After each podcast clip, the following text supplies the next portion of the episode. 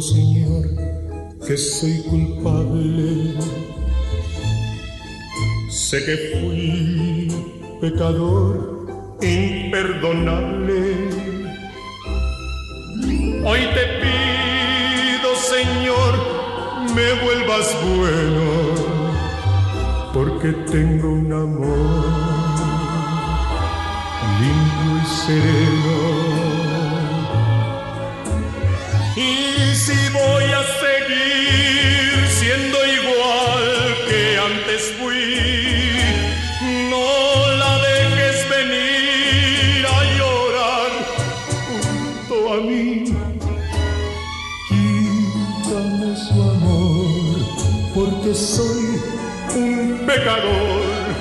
Pero a ella, pero a ella no la dejes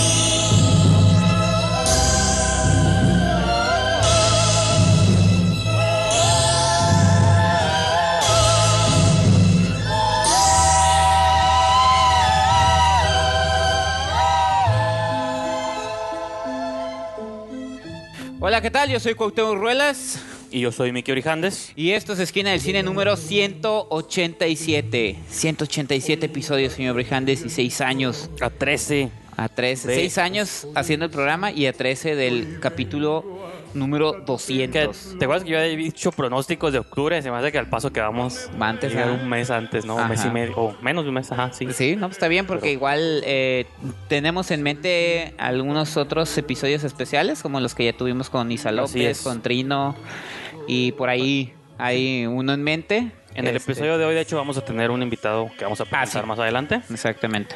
Y también se acerca pues el Festival Fotofilm. Ah, Que- ese es otro especial que vamos a hacer. Vamos a traer otra vez a Javier Espinosa que nos platique ya cuando saquen el programa. Y aparte, tenemos la idea de hacer programas especiales. La idea de hacer programas especiales Sí. de ahí desde el. Sí, te digo, ahorita hay uno en mente, pero no se los vamos a decir hasta que lo, Ah, sí. hasta que lo amarremos. Sí, Entonces, este, para, para hacer un Entonces- episodio especial. Pues vienen cosas buenas, pues aquí en el cine. Quiero creer que el 18 y el 19 van a pasar cosas buenas. Así es. Que ponen esa energía en el mundo afuera. Sí. que subí un review del habitante a Esquina del Cine. Adelante también vamos a hablar de eso. Y ahí hablo un poco de que el mundo está lleno de maldad, entonces hay que poner mejor energías positivas afuera, ¿no? Y pues también, digo, la idea es que se expanda Esquina del Cine a otros, a, a diferentes horizontes. Bueno, no es que nos vayamos a ir, sino como queremos Sí. abarcar así como la... Estamos viendo que no Como hemos hecho- Blob. Sí, sí, sí. ¿Qué, no hemos hecho? Videoblog, Ajá. hicimos YouTube también, Ajá, live streams, podcast. ¿Qué nos falta, no? Como programa de cocina o algo Ajá, así. sí, sí, sí. Entonces, digo, queremos, no nos vamos a ir de, de que de un lado a otro, sino que vamos a estar abarcando. Vamos a desarrollar una aplicación, Sí. una app para tu teléfono. Estaría- no estaría mal, pero Ya, ¿cuánto no, cuesta no, eso? ya no? sé, ¿no? Eh, pero bueno, este. Y antes de entrar al cine, pues sí estaría suave que repasemos la esquina del mundo. ¿Se acuerdan que Sí. la semana pasada revisitamos un poquito? Ahorita que está la fiebre del mundial a todo lo que da. Y sé Así que tú es, tienes unas cosas en tu mente. Vamos Nada más este- voy a decirles lo feliz que estoy. En el momento en que estamos grabando este Sí. episodio, estamos a 22. O sea que todavía no tengo los resultados del. Ah, del- Pensé que iba a decir a 22 horas del próximo No, no, no, encuentro. estamos eh, el día 22, entonces estoy muy feliz porque México, contra todos los pronósticos, venció a Alemania en el, Mundial. campeón del mundo. Al campeón del mundo, lo venció 1-0. Ujú. Y al día 23, sí, es la, la siguiente ronda para México contra Corea del Sur. Entonces, no me quiero adelantar, no quiero echar, como dicen los futbolistas, no quiero echar las campanas al vuelo. Nadie Pero- nos ha dado nada, somos 11 contra 11, son 90 minutos. Entonces, Fueras frases. Sí, ya. entonces nada más este espero que gane México. Si gana México el, 20 el día 23, prácticamente están en la siguiente ronda. Entonces, ojalá ganen con. tendrían, yo como digo, Ajá. poco conocedor de las dinámicas del Ajá. mundial, ¿qué tendría que pasar para que no quedaran? Porque una victoria les ayuda bastante. Dos ¿no? derrotas. Tenían que perder un em- empates o una Un em- victoria y una no, derrota. todavía con un, un triunfo y, una- y un empate. Ajá. Con combinación. Con combinación de resultados puede pasar. No, que tenga dos derrotas. Eso es. Así como tener dos triunfos te clasifica. Dos derrotas te elimina por completo. Ok. O sea, puedes, si ganas dos, Sí, sí. puedes perder el último, no hay bronca, ya tienes seis puntos. Mm. Entonces, por eso digo, no quiero echar las campanas al vuelo, nadie nos ha dado nada, somos 11 contra 11, no, son 90 Pues sí. minutos. No, pues digo, quieras que no, digo, como fan, como mexicano, pues sí está suave, ¿no? Que- Sí, entonces ahí si me pueden seguir en mis redes, pues ya verán cómo me puse, pues, prendí una veladora, creí, creí en los muchachos, y Sí. lo lograron. Y digo, para seguir en la vena futbolística, te quiero hacer una pregunta que, Sí. Este, según yo, en el partido de México no pasó, no he visto obviamente todos los juegos, no sé si tú hayas seguido otros partidos, pero estuve viendo hoy el de Brasil y vi que tienen, repiten jugadas. Ah, sí, el bar. Ajá. Es el eh, Virtual Assistant. Ajá, que pidieron la Referee o algo ajá, así. el referee pidió la repetición de una jugada Ajá. para ver si... Es nuevo. Eh, ¿Eso lo ya lo- acaban de implantar en este mundial? Sí, lo acaban de im- implantar oficialmente Ajá. en este mundial. Ya se tenía las... La... No, digo, y me acuerdo mucho porque, pues, obviamente. México aquí es famoso, él no era penal, entonces Sí. que eso hubiera servido bastante para revisar. Sí, sí, sí. No, y yo lo, lo menciono porque eso es algo que en el béisbol acaban de implementar hace un par de Ah, años. ¿sí? La, Ah, pues. la repetición de jugadas.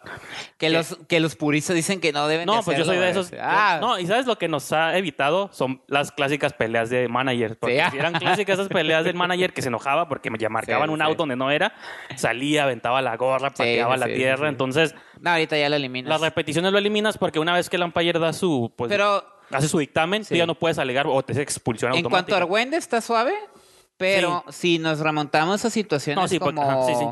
la clasificación de Francia en el 2010, para el Mundial 2010, se hizo de una manera totalmente sucia y culé.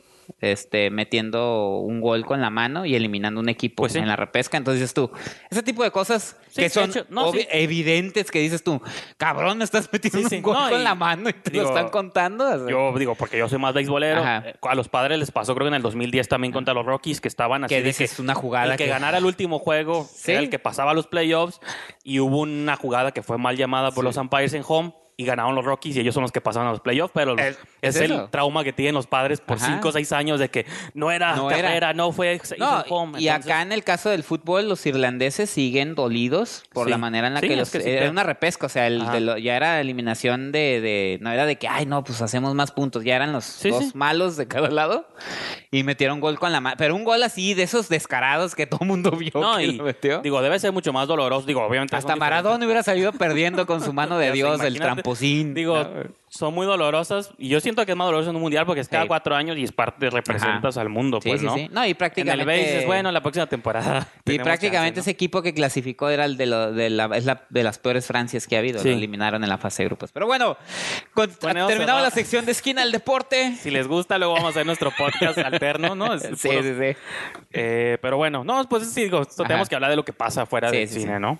Este, entonces vamos a pasar directo. Pasan muchas cosas. No, no, yo sé, afuera del sí, pero bueno. Y muy trágicas, pero bueno. Está bien. No. Sí, Pues, no. si ¿Quieres comentar otras cosas? No, no. Adelante, ¿no? No, trata- La pretendemos, situación migratoria, tratamos, pretendemos, digo, de comentar entretenimiento. Exactamente, que seamos como esa, pues ese elemento que a lo mejor puede servir de entretenimiento para la gente, ¿no? Entonces, eh, también, si no lo hacemos tan seguido, no crean que es porque no, no nos interesa, sino que también, en lo personal, no sé tú, yo considero que tampoco tengo como lo ni la habilidad, Sí, ni, también las, ni las armas sí. para estar hablando, porque yo no soy como otras personas que yo sé que conozco, ¿no? Que agarran sus redes sociales y nomás se pueden a opinar sin leer las noticias. Pero eso es más común de lo que Sí, no, uno pero- todavía conoce como la prudencia. Bueno, Ajá, no sí, soy- yo considero que tú y yo somos más prefiero traer un caso. experto y que nos ayude Ajá. a entender ciertas No, cosas. pues incluso lo hacemos en esquina del cine eh, para Sí, temas de películas que a lo mejor no, No, entendemos. pues incluso aquí yo con el fútbol, o sea, yo no pretendo saber más de lo. Prefiero Sí, preguntarte antes de hacer aseveraciones en algo no, que digo, tú pero decir.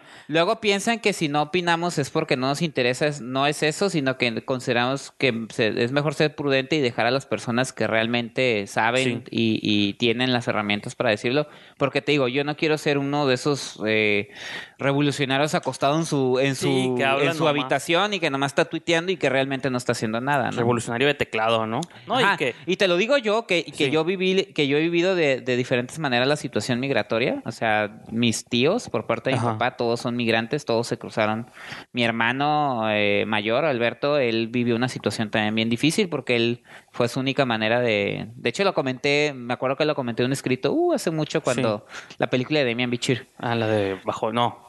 La bajo la misma luna, pero no. No, digo, no me hace un experto ni nada, pero dentro de las familias que han tenido personas cruzando y que y mi hermano Sí. la pasó realmente mal, o sea, te digo, yo sí he vivido ese tipo de cosas y aún así no me considero una persona con la autoridad moral de decir y alegar. Y, y créemelo, como tú dices, he visto gente que dices tú, que, No, nada más hacen un tweet y no hacen nada más. Y aparte son temas, Sí. es más bien, me preocupa el no abordar a mí la complejidad del tema, pues. Exactamente. Ni ver un, si lo hago con las películas, de no, Ajá. me, me preocupa siempre cuando opino bien o mal de una película. no, cuando decimos, ah, no ver la opinión tenemos que saber quién es el director, imagínate. Sí, exacto. O sea, Ajá. eso y como decir, o sea, tengo yo mi opinión, pero me da miedo hacer menos o no tener la otra opinión, de lo- la opinión contraria, pues, Ajá. ¿no? O en ciertos temas que son delicados, decir, bueno, yo opino esto, siento esto, pero a lo mejor no están, no están como yo creo, pues, Sí. y hay otras posibilidades. Entonces, es, Te digo, y no es que ni siquiera nos, no nos guste la política, porque hay incluso... bueno, a mí sí no me gusta, pero...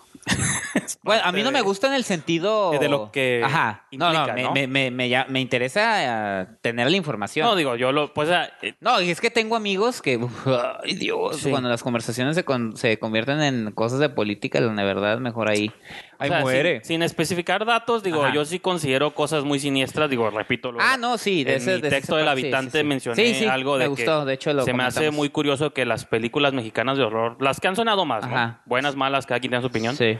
todas en trasfondo es una familia de políticos corruptos, Sí. ¿no? O la cómo la corrupción afecta a los protagonistas Sí, de sí. algún modo. Y es interesante cómo también, lo hemos hablado aquí antes con Tully y otras cuestiones Ajá. de que generacionalmente, o sea, el cine se está tratando ciertos temas específicos, que es curioso, no sé, no sé si es intencional, si es subconsciente. Pues es parte de... si, es, si estás trabajando en México, siempre estás pensando en que hay cosas turbias trabajando detrás. Es inevitable despegarlo, pues. Sí, pues hasta cuando dicen, parecen que traen el pinche demonio adentro estos políticos que nos representan. Pues es la idea de que está algo ahí Ajá, que nomás está obrando mal, pero sí. Ma- Sí, maquinando pues, la cosas corrupción está en todos los niveles, ¿no? Igual ahorita que comentemos los episodios, ahorita me acordé de Luis Miguel, también digo, de Sí. malos manejos. Luis Miguel también fue poseído por un demonio. No, pero pues hubo un tiempo que sí estaban nadados de un demonio como el negro durazo, ¿no? un demonio político y, y- y de las autoridades. Pero bueno, señor Brijande, si quiere... eh, Pasemos a ajá, unas... pasemos a las noticias. Seguimos, bueno, seguimos en la vena de noticias, pero ahora noticias cinemáticas. Sí. Este, o sea, quería que comentáramos un poquito el tráiler de Creed 2 Sí. que lanzaron esta semana. Creed, dije Creed 2. Creed. O Rocky 6, ¿no? ¿Cuál vendría No, siendo? Creed. No, Ya, qué curada ha evolucionado esa saga, ¿no? Que ahora ya no es... O sea, que sigue el, el señor Sylvester Stallone ahí, pero ya realmente estamos enfocándonos y siguiendo la historia de, de, de Adonis Creed. Ajá. Sí, sí, que es, Es- el ajá. hijo de Apollo Creed, que, Ajá. fue el que falleció en Y la es- 2, ¿no? Me parece. no, en la Exactamente. 3, y ¿no? siento yo, digo, lo que vi un poco del avance, se me hizo bien, se me hizo interesante, se me hizo que cuando anunciaron que iban a hacer la segunda parte y que iban a involucrar al personaje de Iván Drago, yo sentí, dije, híjole, se me hace que Stallone ya se volvió loco otra vez y ya va a desmadrar lo que Sí, está sí. curada. Como, lo, como realmente lo hizo con Rocky, que era una historia eh, orientada hacia otro tipo como de de película y que terminó siendo pues, igual una caricatura. Una caricatura que disfrutó mucho, Es que pero que terminó siendo una caricatura. Entonces, cuando anunciaron eso, me preocupó un poco. Ya que vi el avance, me gustó porque es hasta el final donde, se, donde sale el personaje de Drago y creo que sí lo están integrando bien a este, a este mundo que está más ligado hacia la realidad del, del, del boxeo, ¿no? Cómo se maneja hoy Sí, en día. creo que para bien o para mal, la saga de Rocky, digo, hasta sus entradas más cheesy, hasta las. Sí, pues la cuatro, buena, que que, es la mi 1 favorita, nomás, que, que pueden decir que la 1, argumentar que la 1 es la única. No, yo la serie. 1 la amo, pero mi No. favorita de todas las sagas es la 4. Sí, por eso, o sea, la, la 1 es un clásico del cine en sí mismo, Sí. desde su estructura, sí, o sea, el- La música, todo. fue la ¿no? que puso Sí. las bases de muchas, ahora sí que como convenciones del género, ¿no? Sí, el sí. underdog, que, Sí, sí, sí. que realmente ni es tan bueno, pero su espíritu positivo Que lo ya saca. existían, pero este No, lo sí, sí, popularizó. eso lo popularizó bastante entre ese y Karate Kid, ¿no? Sí. que salieron del mismo director y las dos De hecho, decían las malas lenguas o los Ajá. chismerajos que mucho de lo de Rocky se fue inspirado en la película de Pepe el Toro, que la de Pedro Infante, que sí, un poquito era eso, o sea, el underdog, este, que nadie creía en él, pues era carpintero, ¿no? Pepe Ajá. el Toro y que se Ah, bueno, o sea, las historias de No, no, no, yo sé, pero digo, en ese, en ese sentido también de que ya existían y estaban padres, pero... las historias de boxeadores siempre salen de las calles, siempre Sí, sí, sí. existido, ¿no? Este, pues fíjate que, digo, a mí a diferencia de ti, sí me pareció un poquito...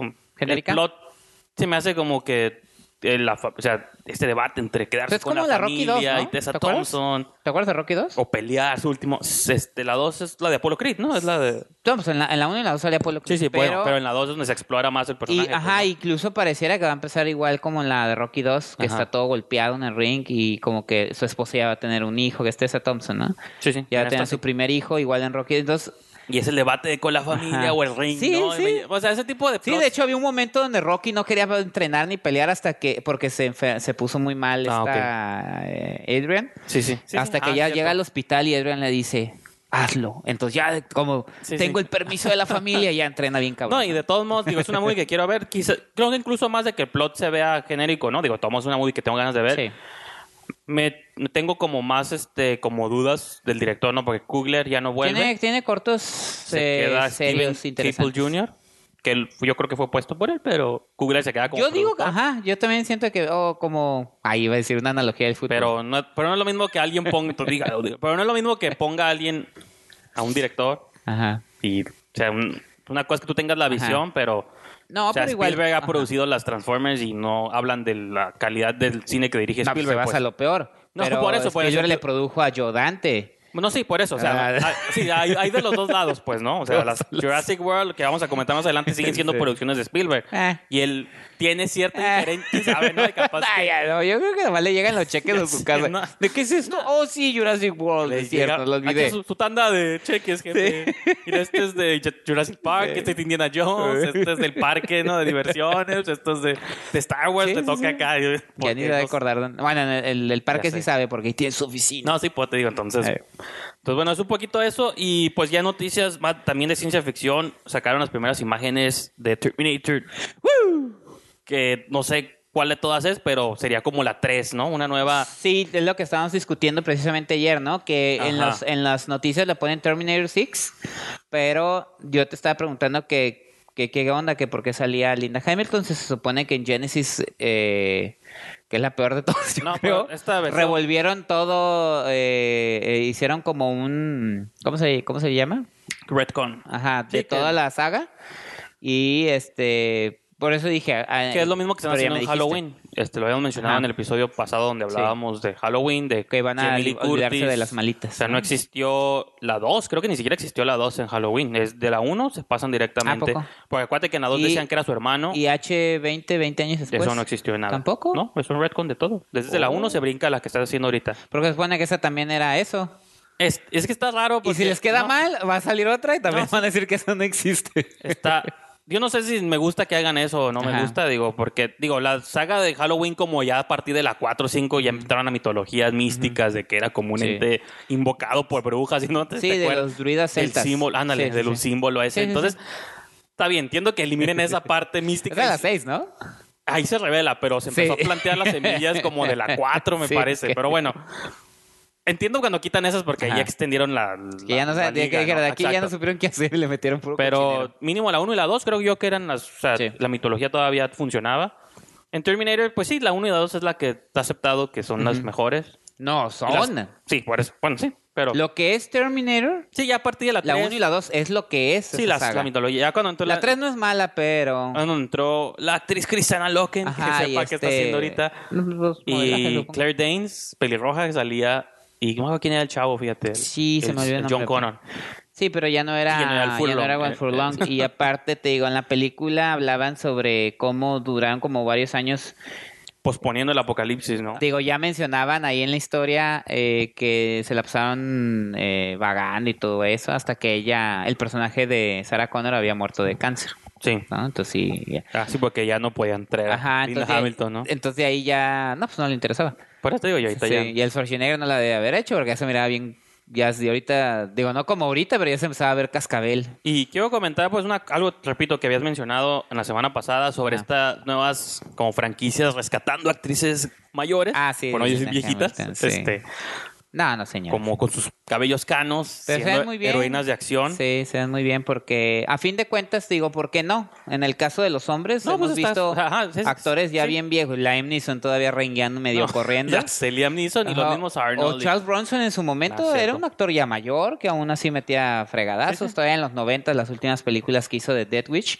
Y ahorita Bruce Willis que hizo la nueva Dead Ah, Witch. Entonces, ya ¿por sé. qué no creer que una mujer Sí, curtida, o sea, que cuya vida se, se orientó a, en el caso de Sarah Connor, No, a tirar en- fregadazos y, en Halloween y- por los ajá, y traumas. Jamie Lee Bueno, Curtis por los traumas. Por las exacto. dos, porque en la Ajá. primera de Ja- Terminator es casi un slasher futurista, pues. Ajá. o sea, es- Sí, pero en la dos ya es así. Eh, James Cameron ha mencionado. No, sí, ¿no? pero James Cameron ha mencionado sus influencias. este, Sí, claro. Este, de Del lo- género. del género. Y la primera podría ser considerada cine de terror. Sí, sí, sí. Nomás con un robot. Ese es el Claro. elemento fantástico. No, eh, pues la, futurista, pues, ¿no? la visión del director, que también algo de eso comentaremos para Jurassic World, No, ¿no? que- Que... en manos de un director que a lo mejor no tenga mucho estilo, mucha visión, pues no terminan siendo películas B. De hecho, sí, una de las influencias de Cameron fue Westworld para Terminator. Esta idea de un robot. No, yo dije Jurassic World. Ah, no, sí, pero. No, Porque fue- me acordé de Westworld. World, Jurassic World, ok, sí, que no vayan. Eran de Michael Crichton en su tiempo. Sí, ya, sí, ya, Sí, sí, sí. ya no hay dejos de. No, y hay de otra que se llama... Future World, ¿no? Ah, eso. que fue Sí. secuela. Ajá, exactamente. Pero bueno, ya hablemos de... bueno, y otro nota que a mí me emociona Terminator, pues que sale Mackenzie Davis, que Ah, para sí. mí es la actriz del momento, man. O una de las... ¿Quién más está confirmado? ¿Arnold está confirmado? Mm, No sé, fíjate, No me en curva ¿verdad? porque en la nota es, nomás vienen los nombres de Linda Hamilton y Mackenzie Davis. Y el director Tim Miller, ¿no? Ajá, Tim Miller, que Ajá. digo que suave porque lo habían corrido de Deadpool y ojalá que Lo corrieron, ¿ah? Pues no sé si de mala gana, pero lo casi lo sacaron porque Ajá. había diferencias creativas ¿no? Sí, sí, entre él y Ryan Reynolds. Sí, no sabían, o sea, cada uno lo quería llevar a... Porque lleva diferentes a planos diferentes Deadpool. partes. No sabemos si lo que terminaron haciendo, que a mí me gustó, que era lo que quería hacer Pues Tim Miller. prácticamente lo mismo. Que yo pensaba que Ryan Reynolds quería hacer algo más grande. Yo siento que se Lo quedó igual, ¿no? Igual, entonces no sé, que a lo mejor Tim Miller era el que quería hacer algo muy, muy grande. Porque ya tenemos dinero, man, hay que Eh, tirar la casa por la ventana. mejor. Y ahorita llega James, esta sí es producida por James Sí, Cameron, ¿no? pues sí, Ah, James Cameron. Llega James Cameron y le dice, mijo, haga usted lo que Que quiera. no sé lo que valga eso, porque él también avalaba la de Genesis. No, no, no, no, no. Es avala. diferente. La No, de sí, aquí- Genesis la avaló como que Stephen King avala sus adaptaciones, Pues sí. que no están involucrados, pues. O sea, prácticamente Cameron le quitaron los derechos del, de Terminator y empezaron a hacer, o sea, o no le interesó porque estaba haciendo sus avatars y sus ti- Titanics y eso. Pero en este caso yo digo que Tim Miller, Tim, quiero que tú hagas la movie, toma todo el dinero. Ya sé. Pero bueno. Y finalmente, ya para pasar a los reviews de las series o los Sí. recaps. eh, y como repito, aquí somos los voceros oficiales de la carrera de Guillermo del Toro desde que ganó el Sí. Oscar. Más noticias de este hombre que no descansa su año sabático de dirección. Sí. Pues de dirección, era de dirección, no de, de lo creativo. Anuncian esta semana en la página, bueno, una de mis páginas favoritas que es Bloody Disgusting, que eh, Guillermo del Toro y Alfonso Cuarón se unen para producir un remake o readaptación del libro Brujas de Roald Dahl, que es un autor que hemos escuchado antes con el gran, el gran pinche gigante, ¿no? El BFG, eh, Willy Wonka, es una historia, no sé si son cuentos cortos o nomás cuentos ilustrados para niños de Roald Ah, son Dahl. cuentos. Ajá. Eh, y es, o sea, es una, esta película ya se había adaptado en los 90, de hecho en 1990 por Nicolas Roeg, Ujú. que son estos directores misteriosos, ¿no? Que hizo como tres, cuatro películas buenas y desapareció. Oye, estos directores bizarros. ¿no? Sí, bueno, ha, ha hecho como tres, cuatro películas buenas, o sea, que y desapareció de pronto. Hizo la, bueno, la su más famosa creo que es la de Don't Look Now con Donald Sutherland, que es como un mucha gente de hecho la comparó esa con Hereditary, que es como estos dramas de pareja, pero que con tintes de horror. Hizo performance con Mick Jagger, o sea, tiene ahí sus películas Sí. de culto. Pero bueno, él dirigió la del 90 y ahora Robert esta nueva versión.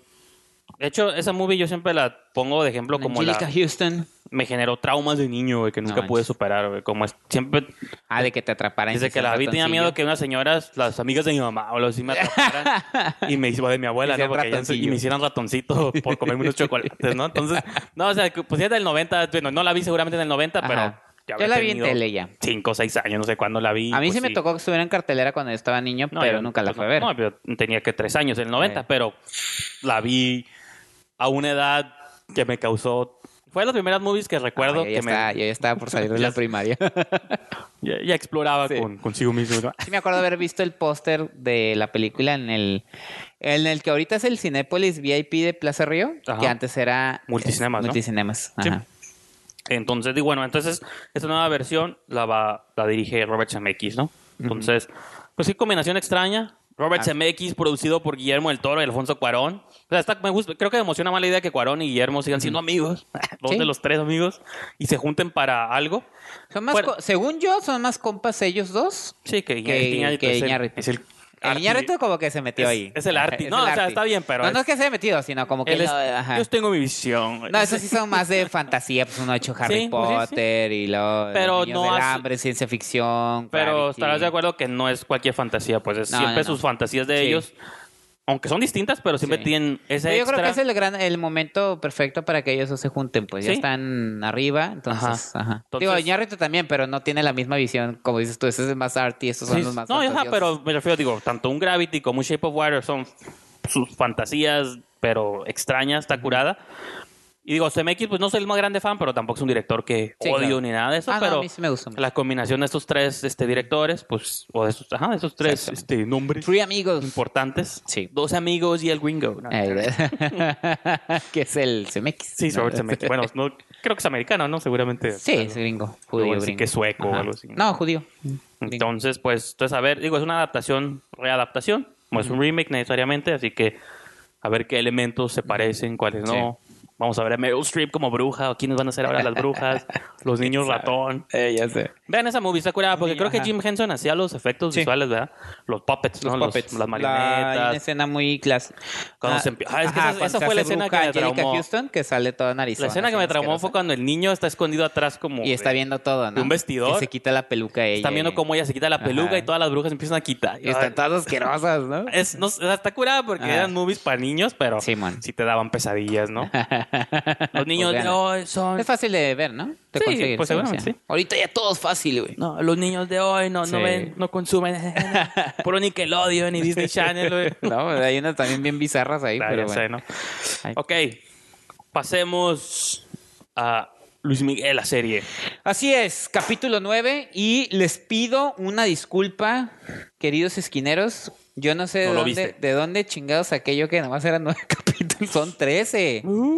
Pero es que no salían, me- te juro que no salían en el, en el este en la plataforma. Ajá, ajá. Por eso yo no entendía cuando Era hacían el, cuando hacían el meme de cuando cabe Luis Miguel, vamos a ver quién va a ser nuestro presidente y si México pasa el quinto partido. Entonces dije yo, pero ¿por qué si se va a acabar, no? Pero a, a partir de que se salió el capítulo 9, salieron los otros dos espacios Ok. de 10, 11, no, de los otros cuatro capítulos. Sí, sí. Entonces dije, ah, por eso. Sí, te digo, pues el- ahorita la nota de la peli de la serie, perdón, la serie está mostrando cuando filmaron su película, señor Brijandes, aquella que usted preguntó, Fiebre de amor. Fiebre de amor con Lucerito. Excelente, ya estoy enganchado. Sí, voy a empezar entonces, a ver. este, pues estamos todavía viendo la situación de cómo le está cambiando la voz a Luis Miguel. ¿Y quién no es quiere- Lucerito? Eso es quién, bueno, una niña. Ah, es una actriz, niña, ¿no? pero. Ah, pues de- se hizo un meme que porque está bien fea. A mí se me hizo una niña linda. Pero que no, que Lucerito estaba mejor. Y a todos dicen que ahorita se O sea, abrumó Lucero. Hombres adultos evaluando niñas, ¿no? Se, se abrumó. No, también mujeres. señor. Este. Se abrumó Está Lucero. más bonita mi hija. Se abrumó Lucero por todos los comentarios que le estaban haciendo en redes sociales. Que mejor canceló Twitter. Ya le pasó el fenómeno Star Wars a Ajá, Lucerito, entonces, eh, pobre niña, porque pues era su primer papel. Yo no la había visto a esa pues actriz. es lo, bueno, digo, a otra escala, pues fue lo que le pasó a la actriz Kelly Marie de Star Wars, que Ah, bloqueó su Twitter y su exactamente. Instagram porque... Ah, no, pero a la, la que bloqueó su Twitter era Lucero, la real. Ah, no, sí, pero... La- todos modos la- no tiene- la señora. No tiene, si ha de estar... Sí, de estar aguantando mamadas, ¿no? Entonces, este, tratas de eso, trata de cómo le está- sigue cambiando la voz, cómo Luis Rey soluciona eso. Eso es en el pasado, ¿no? Y cómo Luis Miguel está, no quiere hacer playback. No quiero hacer playback, o sea, se sentía, se Sí, sí. sentía mal, pues, y realmente. Luis Miguel nunca hizo playback hasta la fecha, ¿no? O sea, sale borracho y, y se los vienen a rolas, Pero pero, pero, es él. pero él, él se la haciendo ridículo. Está ¿no? bien, es un performance individual. le hace así el microfonito. No, pero eso es el último concierto que dio Sí, sí, sí. de los últimos. Ahí anda todo borrachillo y nomás le hace el microfonito. Pa, pa, pa, le hacía Pues. como maraca. Pero, este, y eso conecta a una situación que sucedió con Luis Rey en su casa productora, Rey Records, ¿no? Rey Music, perdón. Se habla de cómo él, digamos que fue de los primeros que decidió lanzar como cantantes con una figura y con una voz distinta detrás. Hace cuenta el efecto Milli Vanilli. Ah, ok. Que, Ajá, que sí, porque él, eran dos modelos sí, los que porque él quiere pero- producir un cantante, pues Sí. porque ya está harto que Luis Miguel lo, ya, pues ya lo hizo a un lado. Ajá, sí, sí. Entonces sale Claudia Casa, que es una periodista que escribió un libro sobre Luis Miguel. Y ahí la ponen eh, cómo, cómo, lo cómo lo empezó a entrevistar y todo eso. Entonces ya, ya se hizo un pequeño escándalo en la vida real porque Claudia y Casa dice que, que va a sacar más cosas en su nuevo libro como si se enojara, Sí, ¿no? sí, sí. Entonces, algo muy cierto que dijo este Sergio Zurita en su programa, dijo, si vas a entrar al juego, eh, te tienes que aguantar. Eh, entonces dice, si tú ya hiciste un libro donde él no estuvo de acuerdo, pues él está dando su versión. Entonces aguántate, ¿no? O sea, si, si vas a vivir del mundo del chismarajo, así son las cosas, ¿no? O sea, pero me dio risa que ahorita el escándalo nuevo que provocó el episodio fue ahora con Claudia y Casa, ¿no? Entonces ya la ponen como que, pues, ella hace la entrevista y en el, en el medio el que la va a entregar le dice, no, Claudia, no, bueno, no se llama Claudia, se le cambian el nombre. Sí, sí.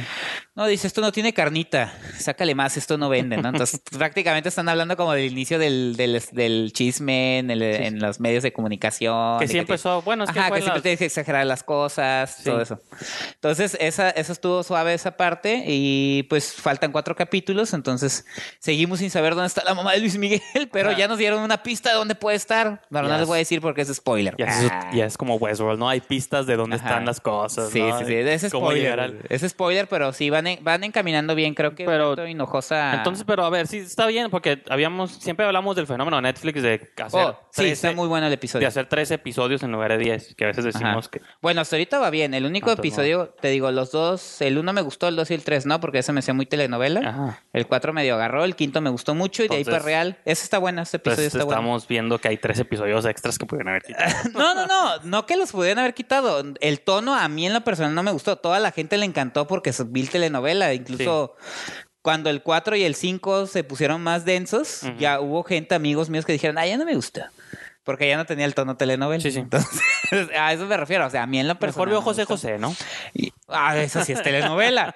esa sí es telenovela. Ya y sé, bastante viendo No, y imágenes. tiene como setenta y tantos capítulos como Pues como telenovela. telenovela, Sí. Entonces, este, pues eso es el episodio. Está, está bastante bien el episodio 9. Creo que, que desarrolla muy bien esa, esas dos situaciones, ¿no? Por un lado, lo de Luis Rey queriendo producir Sí. gente que no canta.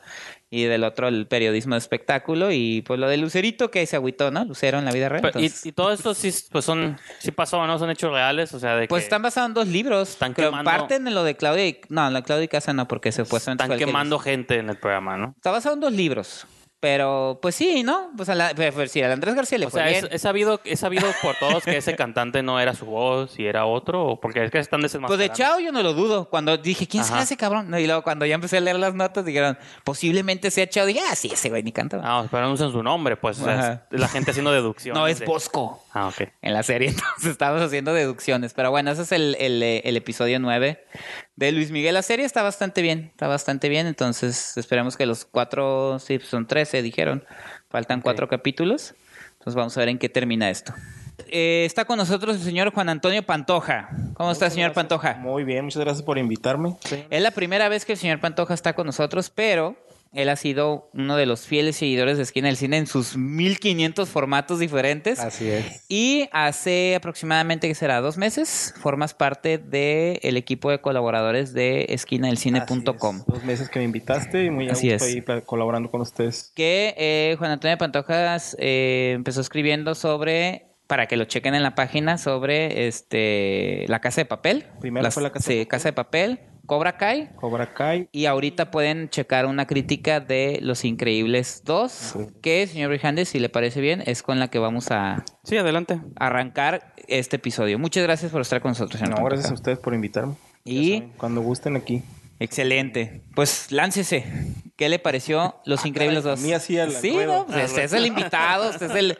Los micrófonos se los cedemos a los Y no, invitados. y no hice mi tarea acerca de los O si quieres comentar un poquito de cuál es el plot de la película y ya luego entran a... ah, como bueno. quieran, ¿eh? No, pues bueno, Los Increíbles 2, ya saben, es la continuación de Los Increíbles. Lo curioso aquí que es Sí. una película de hace 14 años, Así ¿no? Sé.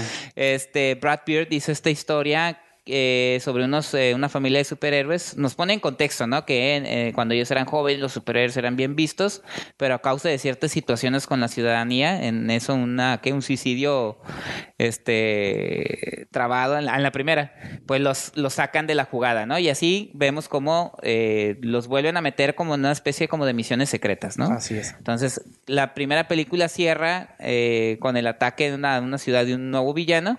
Y nada más quiero mencionar esto. Curiosamente, la segunda parte. Inicia ¿Qué te gusta? después. Momen- que Segundos. segundos después de la Como de las Jedi. Ajá, de que terminó la primera y aquí ya la jugada cambia porque vuelven a estar en el ojo público y en tela de juicio los superhéroes, pero hay un multimillonario que quiere que dice que el problema de ellos es el marketing, ¿no? Entonces los vamos a vender bien para que la Ajá, gente sí, los sí. quiera, pero el proyecto inicia con Elastigirl, entonces ya la película eh, muestra como esos dos papeles, ¿no? Elastigirl ya se va a encargar prácticamente de ser la superheroína y el señor increíble a atender a sus hijos y pues suceden eso nada más es el plot así Sí, sí. general de la porque las dos están prácticamente conectadas entonces señor A- a Pantoja Yo, yo quiero como Dígame. resaltar, lo curioso es, no sé si recuerden, pero eh, eh, nos quedamos con un, como, como enganchamos en la primera y la segunda es algo muy curioso que no había visto yo en otra película, no sé, recordando a lo mejor. Pero es en un, en un este, en un evento en el que los mismos personajes, bueno, a lo mejor es spoiler, pero no sé si se acuerdan que termina la película y que nosotros nos damos cuenta que el bebé tiene Ah, sí. pero ellos no. Ajá Entonces, y no no es spoiler porque lo vamos en el avance Ajá, bueno, Pues con eso lo están vendiendo, ¿no? Con el bebito. Sí, sí, sí. Entonces aprovecharon muy bien esa, esa liga en que inc- inclusive uno se preguntaba, ¿no? Cuando estaba viendo la dos, eh, realmente no sabían ellos que yo pensé eso ¿Verdad que sí? dije yo no, no se habían dado cuenta dije me quedé ¿Quién se pero parece que no Pero no, era para nosotros nada más. Mm. Si se fijan, el bebé creo que va flotando o algo cuando avienta rayos o algo hace. ataca al villano Ataca al villano, pero Ajá. sus familiares no se dan Sí, sí, cuenta. sí. Entonces es con esa comple- con-. Complicidad Ajá. de la, del, del- ahora sí que del- de, la, de la cuarta pared de que en- entran con la nueva historia, ¿no? Y se me hace muy original, muy buena. Yo, de entrada, pues. mm, a mí me gusta mucho eh, analizar la reacción de los niños. Mm, y yo sí quiero resaltar este que. pues es el target también no ahí en el increíble. en el- Pero muchas veces, este. Pero el hay- chiste Hay, es- hay peli- Perdón. No, no, no, adelante. Es que iba a decir, el chiste a veces es combinarlo, ¿no? Porque tú lo mencionas, de hecho, en tu crítica, esta idea de películas que funcionen para los niños, pero también funcionen para los adultos, Exacto, ¿no? exacto. Que son pocos los que lo saben hacer bien, ¿no? Yo, yo no sé, soy obsesivo con eso, pero a veces voy a ver películas de niños y, y de verdad siento que a veces ya un niño cuando dice, ay papá, quiero una soda, vete por las palomitas, O se al empiezan a, cami- baño". a caminar por las O escaleras, ¿no? empieza a platicar de otra cosa. eh, y yo Ah, sí. digo, eh, eh, algo hay un problemita ahí con el guion para Algo no los- captó los- la los atención, multiniveles ¿no? de los que hablo, ¿no? O sea, Ajá. ¿dónde está el escritor? ¿Dónde, ¿Dónde perdió al niño, no? Porque realmente esa película tiene que ir dirigida tres, cuatro años para arriba. sí Y no soltarnos a todos. ¿no? Que curiosamente también, digo, es, eh, Los Increíbles es considerada dentro de las películas más adultas de Pixar. Así es. Entonces aquí es la jugada... La primera. la primera. Aquí la, el reto para Brad Bird era cómo combinar precisamente esas dos cosas. ¿Tú crees entonces que sí lo logró? De lo, por, partiendo por de lo que me estás diciendo, digo. No, y, y aparte, o sea, yo, yo siempre he dicho, güey, yo, yo vengo del guion, ¿no? O sea, Ah, este, claro. y defiendo siempre eso, ahora así como dicen, de, de Stories the King, ¿no? Ah, La verdad, o sea, Pues es que es el origen, sin es el origen. Ajá, Sí. Y no, y más ahorita, realmente cuando se, se manejan presupuestos y, y proyectos así tan grandes, donde no, no quieren perder al, al cliente, ahora sí al cliente, Sí. pues se, se preocupan demasiado, invierten demasiado en el guion. O sea, son ejércitos. A, a- a- a ver, aparentemente y siempre ponen dos o tres créditos, pero realmente hay script doctors y hay Sí. una cantidad que no se ve. Sí, no se... Y aún así a veces vemos como seis, digo, imagínate cuánta gente estuvo. es. La autoría de este se la da únicamente Brad Bird. Pero como tú dices, atrás, quién No, sabe qué... Y luego hacen screenings, hacen screenings eh, antes y si hay que hacerle ajustes, sobre todo en animación. Como no hay reshots ni nada, pues órale, le cambian, le aquí. mueven. Y a, a partir del minuto 20 se empiezan a hartar los niños, ¿no? Hay que agregarle sí, sí, acá. y hacen Final Cut. Pero, a ver, pero fuera de, de, de Coco, ¿tú crees? Porque es un fenómeno así, ¿no? ¿Tú crees que Pixar no está cayendo otra vez en este jueguito de las, o sea, de las secuelas? O sea, de que ya no hay tantas historias originales. Digo, fuera de los de Cars, que todas están culeras. No. Perdón. la de Buscando a Dory, que es muy, la verdad a mí me pareció muy mala. Muy, eh, la de Monsters University, eh, más o menos. Bueno, pero in- este Inside Out, Utopia son de ellos. No, ¿O no, es no, estoy Disney hablando de las que Animation? tienen secuelas. Es Disney Animation, ¿no? Ajá. Ah, ok. No, eso sí, sí, aparte. ¿Tú, ¿Tú crees que sí lo logra entonces eh, Los Increíbles 2? Sí, mira, yo tengo una teoría, no, no es mía, pero Sí. Hay, muchos, hay muchas personas que ya están hablando de esto, eh, directores sobre todo, este, Scorsese. Creo que la industria tiene miedo de las series. Entonces, eh, realmente lo que estamos viendo, eh, no quieren que el cine muera como formato. Entonces está, si te fijas y si, si analizamos, ahorita vamos a hablar también de... de- de, este, Otra serie, digo, otra película. De otra, ajá, de otra seriada, ya es un seriado. o sea, pues es lo que ha hecho Marvel por 10 años, Exacto, ¿no? Una sí. serie en cine, vista en cine. es una guerra con, con Netflix, eh, si lo analizamos. Realmente Sí, sí. lo que quieren es no perder su formato. Y aquí lo que están haciendo es tratar de hacer series en, en, en película, en formato de cine. De... Entonces, ¿cómo le hacen? Pues están buscando los cliffhangers que hace que, que- que como se escribe historias paralelas, eh, horizontales y verticales, es que tú no pierdas el hilo. Y, y con la misma historia, vayas y, y te enganches de la manera en que nos estamos enganchando todos con las series. Hay ciertas personas como Scorsese, como eh, eh, varios, varios directores que están diciendo que el cine tiene que modificar su formato. Yo creo que por eso va. Yo creo que sí lo logra, pero está amarrado todavía al formato de cine.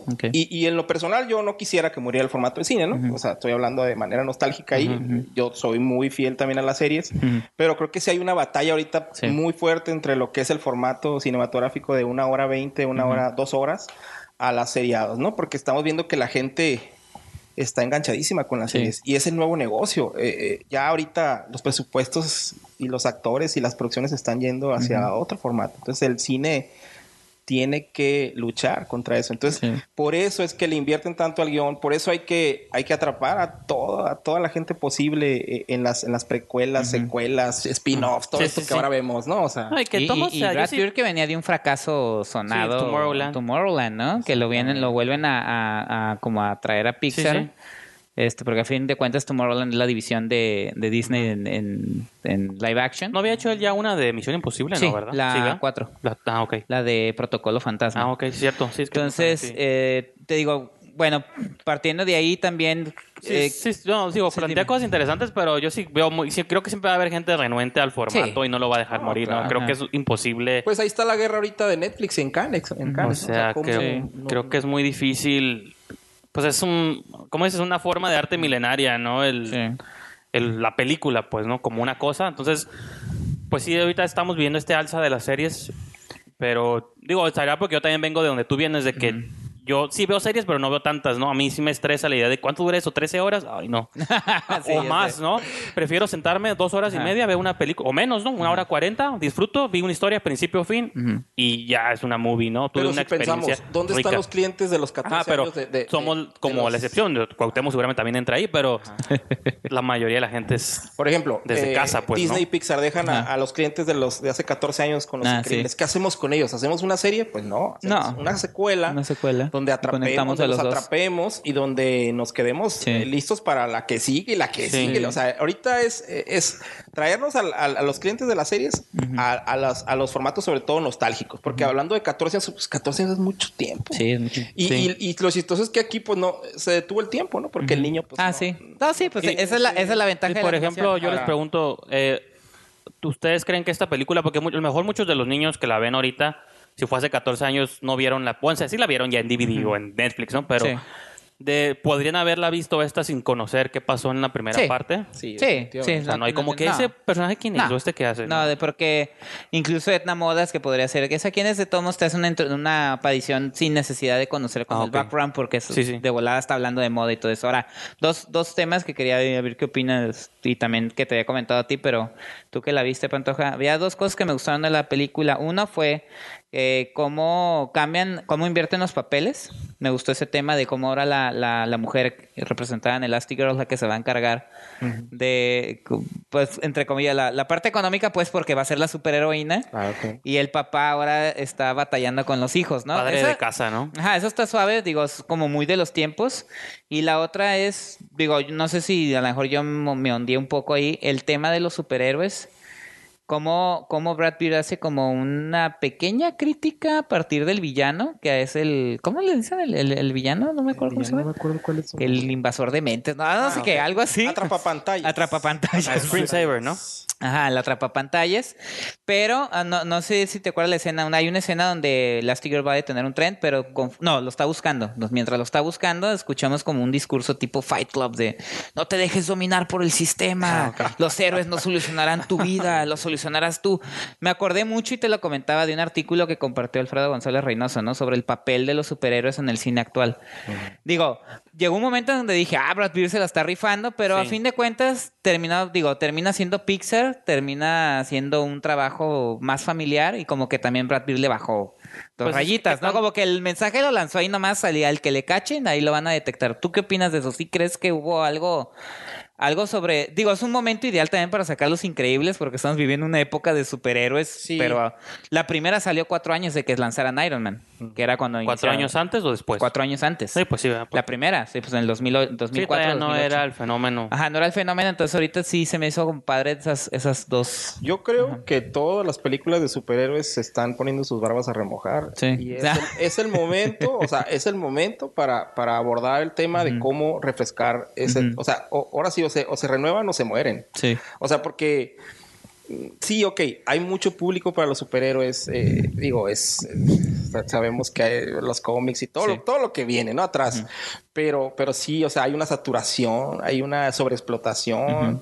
E- en, en la cuestión de, los formatos de guion, hay que refrescar la forma en que hablas de, de un tipo de personajes. O sea, ya ahorita ya hay directores que están así renuentes, sea, que, han, que han rechazado proyectos súper buenos. Brad o Pitt sea, rechazó los cuatro fantásticos. Ajá, o sea, tú dices, algo, algo se está moviendo ahí. Entonces yo creo que es algo bien inteligente el abordar a los superhéroes quitándoles, yo siempre, bueno, eso voy a hablar desde mi No, sí, pues, particular sí, punto de pues, vista. eso es lo que hacemos. siempre yo creo que le- le- a los superhéroes eh, les siempre los quieren eh, llenar de como de seriedad de, de- y creo que Los Increíbles colabora un poquito a eso, a tratar de, de hacer una crítica eh, cómica refrescante y, y que en lugar como de que se puedan ofender, al contrario les da impulso. Sí. Yo creo que, que ¿sabes? ¿Sabes? Eh, voy, a, voy a hacerte como un, como un ejemplo. Eh, este, este gordito, el, el del reflujo. Ah, sí, O era, sea, era un eh, anciano, hay un superhéroe superhéroe que anciano. es un anciano. En la película. Sí, que ¿no? avienta que su reflujo. poder es que, es que tiene siempre reflujo en el estómago Sí, y vomita.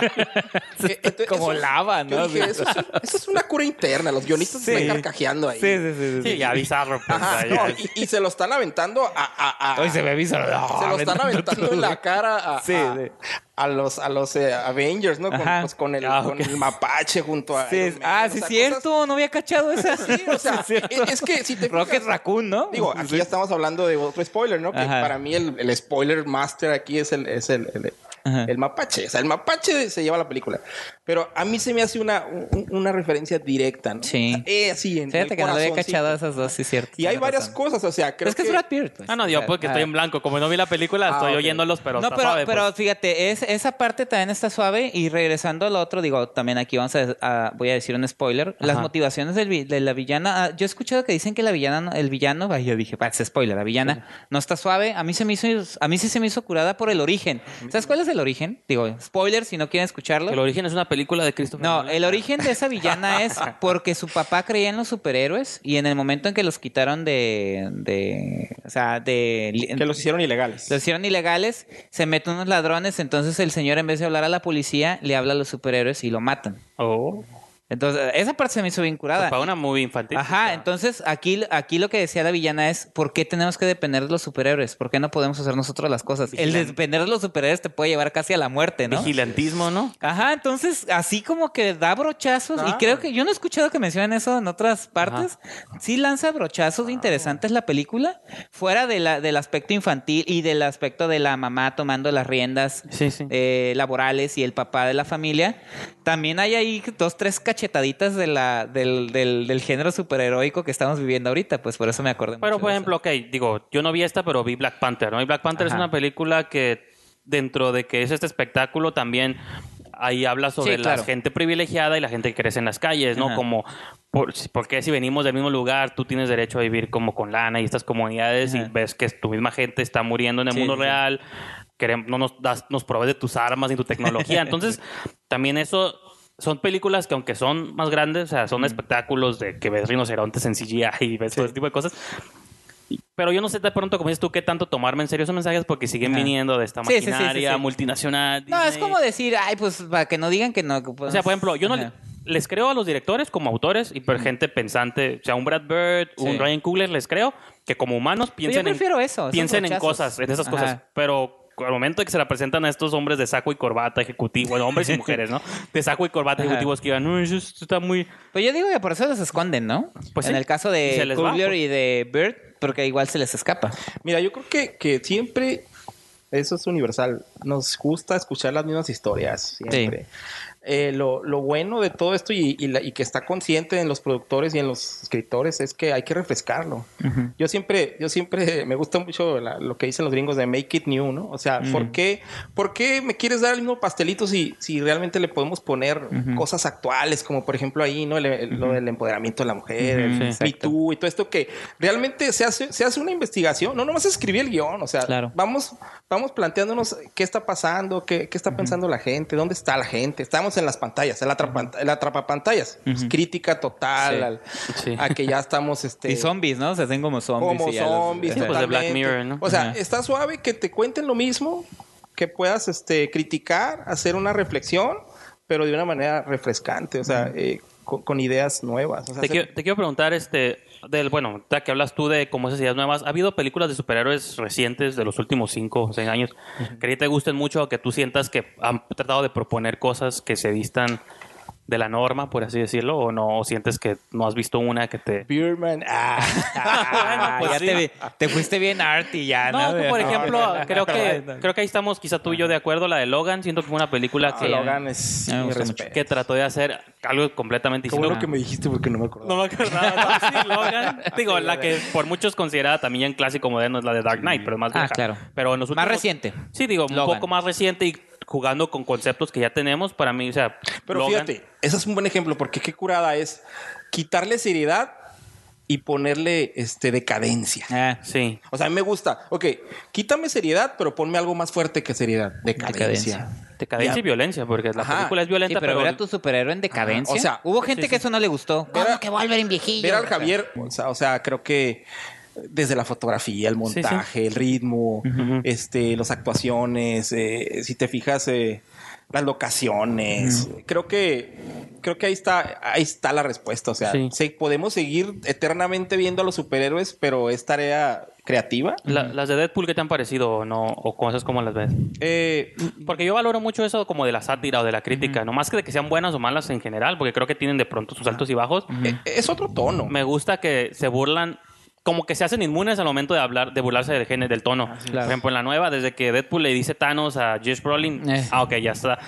No la puede evaluar igual que las demás porque la película sabe que vive fuera de las A películas, ¿no? continuación, una batalla en CGI. Ajá. Entonces, digo, eso Romper la, la- la- siento la que pared, funciona o sea. a, su, a su favor como también este tipo de críticas o sátiras sí. a el género, ¿no? Y fíjate, yo creo, ahí hablando de Deadpool, yo creo que eh, son genios los de Deadpool porque es, es que, de verdad, tengo un sobrino que tiene 15 años y no, no, no, no, él no quiere saber nada más que Deadpool. Sí, pues sí. Pues sí. Me acabo de ser padrino de primera comunión, el ahijado, que, Deadpool. le, le digo a mi esposa, ¿qué le compramos? Ahí está el pop de Deadpool. No, güey, no le pude haber regalado. Mejor. Fue chistoso porque todo el tiempo así con su... Ya tiene 15 años del Sí, morro sí, y sí. con su Deadpool, Deadpool y diciendo los chistes de Deadpool. Creo que... Sí, realmente, no creo se que vuelva un Deadpool, Ya sé, conozco, Deadpool eh, es un chavitos. target No, pero es- comercial a una generación. Sí, claro. Eh, eh, yo le llamo los, los selfies a las nuevas generaciones. Sí, este, sí. Millennial ya no, ya. No, no, no. los selfies, así. No, los millennials ya están envejeciendo. Y este, y dio así en el corazoncito esa generación. Y yo creo que ese superhéroe, creo que va a ser el, el- el Iron Man que fue para mí. Ajá, sí, es, sí. el, es el Deadpool para los, para los selfies, ¿no? Pero también digo que es el héroe de los, del cinismo, ¿no? Porque Sí. Claro. también, o sea, nunca... Pero esta que- generación es la del Sí, cinismo. ajá, exacto. O sea, tiene O que sea. ver porque, o sea, una parte de mí le siguen gustando las películas clásicas del sup- de un Superman que es por el bien y es el clásico vaquero norteamericano y protege todo. Pero, y es, es honesto, pues es Superman y su misión es salvar al mundo y ser buena persona y ser fiel a Lois Lane y Ajá. clásicos valores este, morales, ¿no? Sí. O un Batman, ¿no? Que aunque es más oscuro, pero siempre es la justicia primero. Una Wonder Woman, la más reciente Wonder Woman era justicia y amor entre los Sí. humanos. Y es honesto, nunca se burla de eso, pero por otro lado están estas películas cinismo, los superhéroes, Sí, nos- sí, sí, nomás sí. no sabemos, no hacemos nada bien, es un Arrogancia. siempre repiten las mismas storylines, sí. mira, este actor también es actúa acá. Mira, y- yo voy a poner un ejemplo. ¿Por qué eres eh, tan oscuro como personaje de DC? No te, te estás, no te lo- al to- tomártelo en serio a mí también no me gusta porque digo, bueno, pues Ajá. Así es. quiero tomarme en serio mi cine también. Un ¿no? ejemplo Pero- claro de, de esta generación. Eh, no sé si vieron las entrevistas del Toro, ¿no? Eh, que Toro? hizo en, en Guadalajara. Ah, sí. Una- en el Las Masterclass. Sí. Sí, sí, una sí. pregunta de un selfie, de un generación selfie, Sí. que con eso a mí yo descri- describe toda esa generación y, y es parte de, de- de Deadpool, ¿no? Que le, por fin tuvo oportunidad de preguntarle algo a De Toro y ¿qué crees que le dijo? ¿Le puedes hacer como un Caillou? Ah, sí, Eso cierto. fue lo que le pidió el morro. O sea, dices tú, tienes la gran oportunidad de estar con un genio. con el moderno. maestro, ¿no? Pero la gente es gente, mi No, no, no, no, espérate, espérate. No, critico, sé, al, ya no sé. critico al niño, al adolescente. O sea, Lo que es. Su Es- proceso de maduración. Ajá, sí. eh, eso retrata a esa generación. Sí. Y pu- pudo haber sido eh, Deadpool el que le estaba haciendo la pregunta claro. a, a Del Toro en ese momento. O sea, me vale madre. o sea, si me critican por preguntar esto, Sí, yo sí. tengo la osadía De del- la generación. Es que hace rato antes de, antes de que eh, llegaras, estábamos hablando un poquito de eso, de cómo de pronto hay gente que se siente con autoridad de hablar de cosas nomás Ah. porque es gente. O sea, ah, pues se me ocurrió esto. Sí, porque tengo mi sin, cuenta de sin Twitter. y mi pensar dos de- veces, como este día de que, ah, pues como lo sigo en Twitter, Guillermo el Toro es uno de mis compas y le puedo hacer una pregunta Sí. tonta. Cuando quizá nosotros venimos de esta generación, oh, es un ídolo, tengo si le voy a Sí. dirigir la palabra, ¿qué le digo para sonar inteligente, ajá, no? sí, o sea, no para que no me vea como un pendejo o algo así. Sí, ya O sea, cuando hemos entrevistado gente, tenemos siempre esa pregunta. ok, ¿Qué le podemos preguntar a esta persona para que nos, para que vea que no somos un youtuber que, oye, ¿y tú has hecho cosas antes o qué? ¿Qué has hecho? O ¿Cómo, sea, ¿Cómo te llamas? ¿cómo- ¿Tino? Ah, sí. Entonces, ese tipo de... Creo que pues es generacional. Y aún así siento que, bueno, al menos yo me siento todavía intermedio porque no estoy ni para allá ni para acá. A veces, No, pues no te acuerdas la anécdota a veces que te cumplo, tengo los de- pecados de un lado y a veces los del otro, Te pero sí. cuento la anécdota de Gis y Trino que tuvieron unos estandoperos y, y todo el programa el vato le está diciendo Gil. O sea, hasta que ya le dijo, se llama, se, se llama Gis, ¿eh? como Gis. Ajá. Sí dijo como Gis, papito. Ah, ok. Sí. Se llama Gis y es tu padre. Ajá, pero, ajá, casi, casi así. pero- no, pero le digo, Es Gis, que no, sé. o sea, o sea, a- o sea, ¿A imagínate. qué, entonces, ¿A qué vas, güey? ¿No? Al pinche programa. O sea, también no No, tengas esa o, actitud. a lo mejor no sabías, pero vas a ir a un programa. ¿Quién conduce Infórmate. este programa? A ver, Infórmate. un Google No, a rápido. eso me refiero. Google rápido. No, Ah, a eso me refiero. En su vida cotidiana Sí, sí. puede no importarle tres pipas de, de Sí, sí, líquida. Pero sí. si ya estás haciendo el show, o como tú dices, si ya estás enfrente de Guillermo del Toro, cabrón, o sea, aprovecha que está el güey ahí, no le estés diciendo que le haga como un monstruo, ¿no? Pero, pero bueno, entonces, este. Volviendo a Los que- Increíbles. Ajá, yo creo que ahí. ahí No, pero está cura la conversación, ¿no? Sí, ahí cerramos yo creo lo de Los Increíbles. Este también eh, pues, creo que es evidente que nos gustó. Está bastante bien la película. Y también los invitamos a que lean la crítica de Juan Antonio Pantoja en esquinadelcine.com. Entonces, de aquí, ¿qué le parece, señor Brijandes, si nos brincamos a... Este, antes de pasar al habitante, voy a mencionar brevemente un par de películas Ah, nomás. Este, espero que pues ahorita aquí ya pueden relajarse y desabrocharse el cinturón. ¿no? Lo- Son un par de películas que nomás vi yo, entonces por eso realmente las voy a mencionar rápidamente.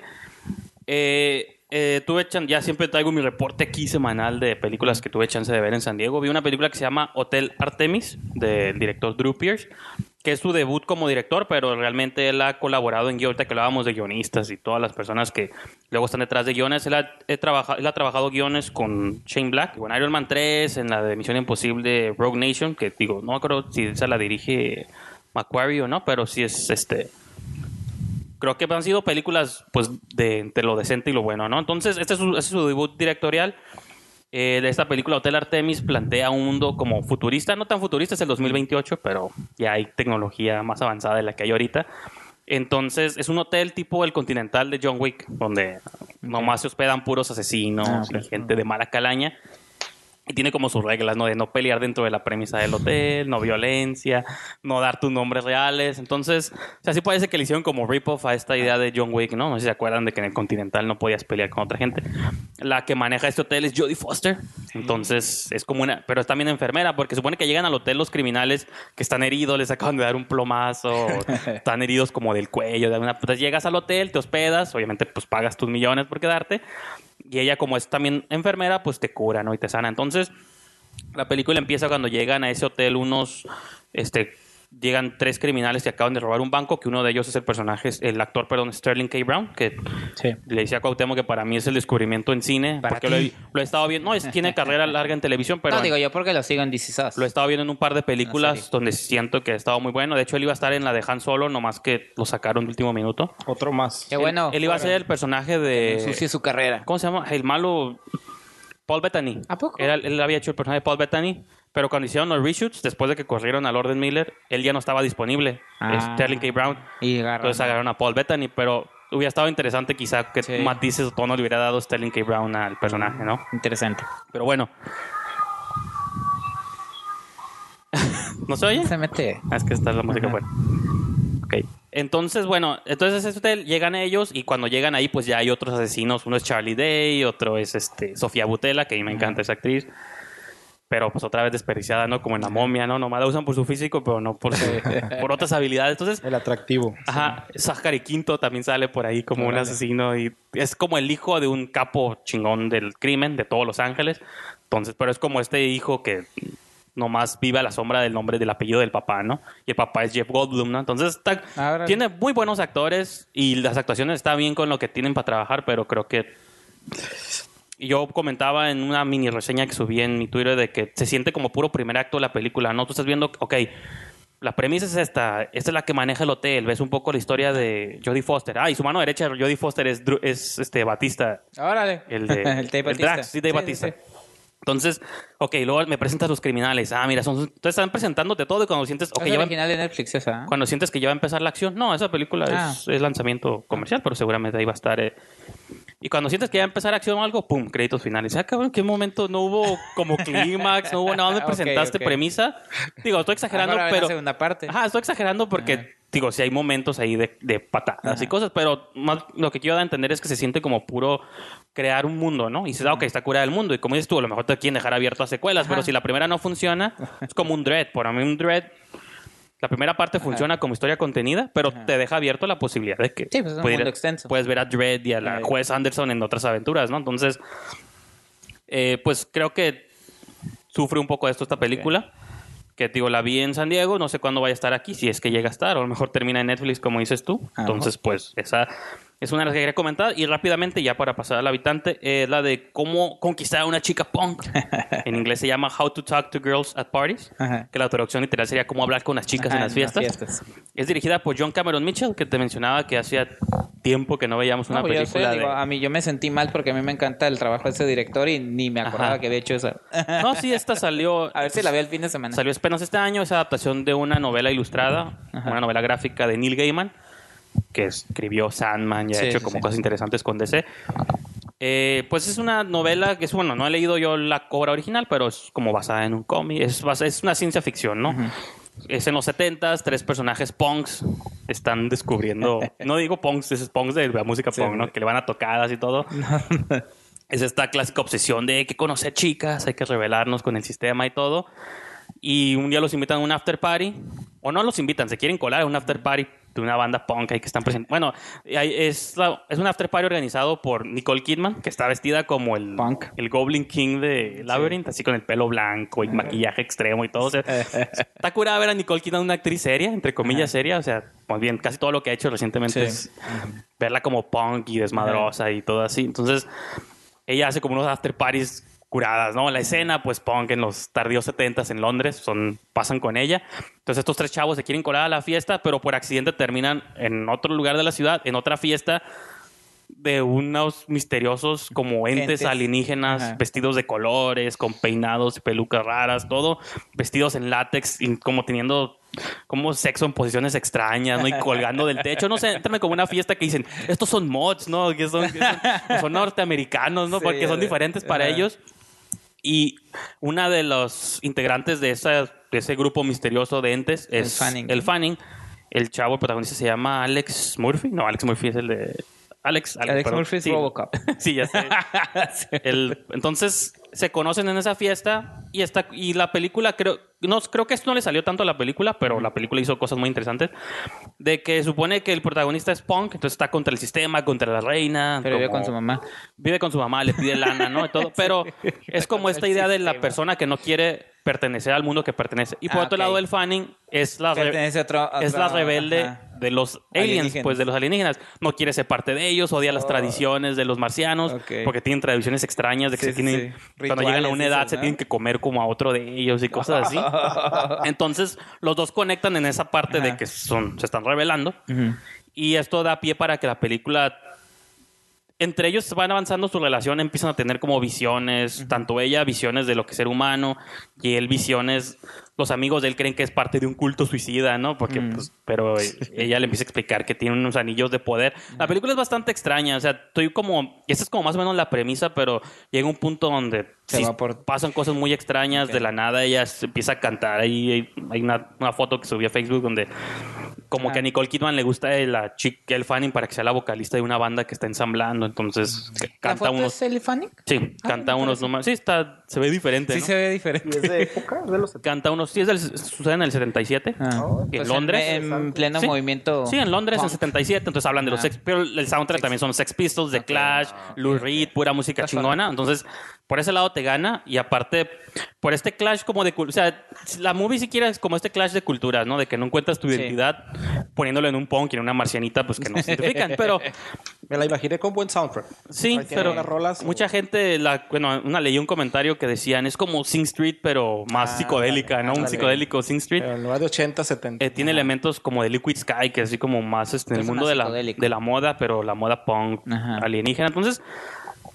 creo que de un punto en el final de la película, Cameron Mitchell sí te lleva a una odisea súper visualmente extraña, ¿no? Sobre todo cuando empieza a explorar los rituales de estos como entes. Porque ni siquiera sé si son alienígenas, son como interdimensionales. sí, sí, sí. Son algo.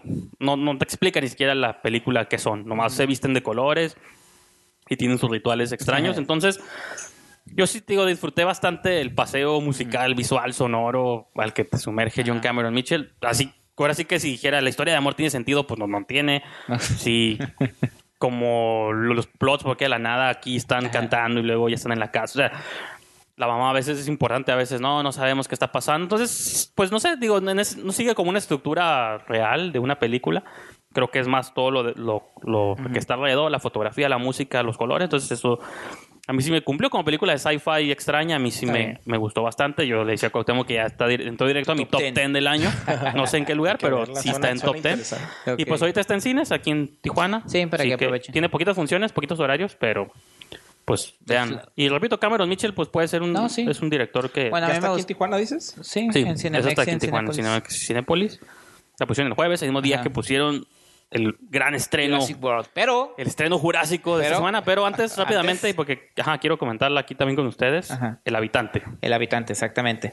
Este, El habitante es una película, sí, es- se puede considerar mexicana, ¿no? Sí, es mexicana. Es el 99%. 99% de- mexicana. Es una, Sí, nomás el director es ajá. uruguayo, Y la, y el El director y la Chile. postproducción. Ajá, y esta Vanessa Restrepo es colombiana, creo. Entonces, eh, la película El Habitante es una cinta mexicana de terror. Eh, está interesante porque maneja eh, como elementos de invasión doméstica. Te- conocemos a tres hermanas que son precisamente Vanessa Restrepo, María Évoli y esta chavita, no me acuerdo cómo se llama, son Pues el personaje se llama Ana, pero no me Ana. acuerdo la Entonces, actriz. la cosa es que ellas tres, por alguna extraña razón, tienen datos específicos de seguridad de una mansión de un la de. Don't Breathe, ¿no? Ajá. Que eso está- Ah, Exactamente, de un Don't político Breathe, Exactamente. de un político mexicano. Este, entonces eh, saben que por alguna extraña razón desde que enfermó su hija o murió su hija, dicen ahí, este, como que ya no le interesa nada, entonces se meten a la casa y conforme en la casa van a buscar el, el- el, este pues el dinero, lo que están este, buscando, secu- secuestran por un momento al- a los dueños A de los la padres casa, a de los familia, padres. ¿no? Y la cosa es que en el sótano encuentran a la hija encadenada. Entonces eso va a desatar una serie de situaciones sobrenaturales, Unas peripecias. unas peripecias sobrenaturales eh, que de algún modo eh, conectan la vida pasada de ellas con la niña supuestamente Sí. con una supuesta posesión diabólica Ajá. y la relación eh, de los padres con la niña y con un cardenal que va a aparecer sí. ahí, ¿no? ¿Cómo se llama el actor que interpreta al cardenal? Eh, Fernando Becerril, el cardenal. Este, antes digo, ya comenté en la película y a lo mejor también a entrar un poquito en spoilers. Eh, donde tú dejaste la sinopsis, creo que es donde pasa este punto Sí. donde la película o te puede perder o te Ajá. puede... Bueno, en cual- una película que yo Suena llamaría... interesante, desde los avances suena, suena- se Por ve eso, bien. pero a mí me cuando- interesaba.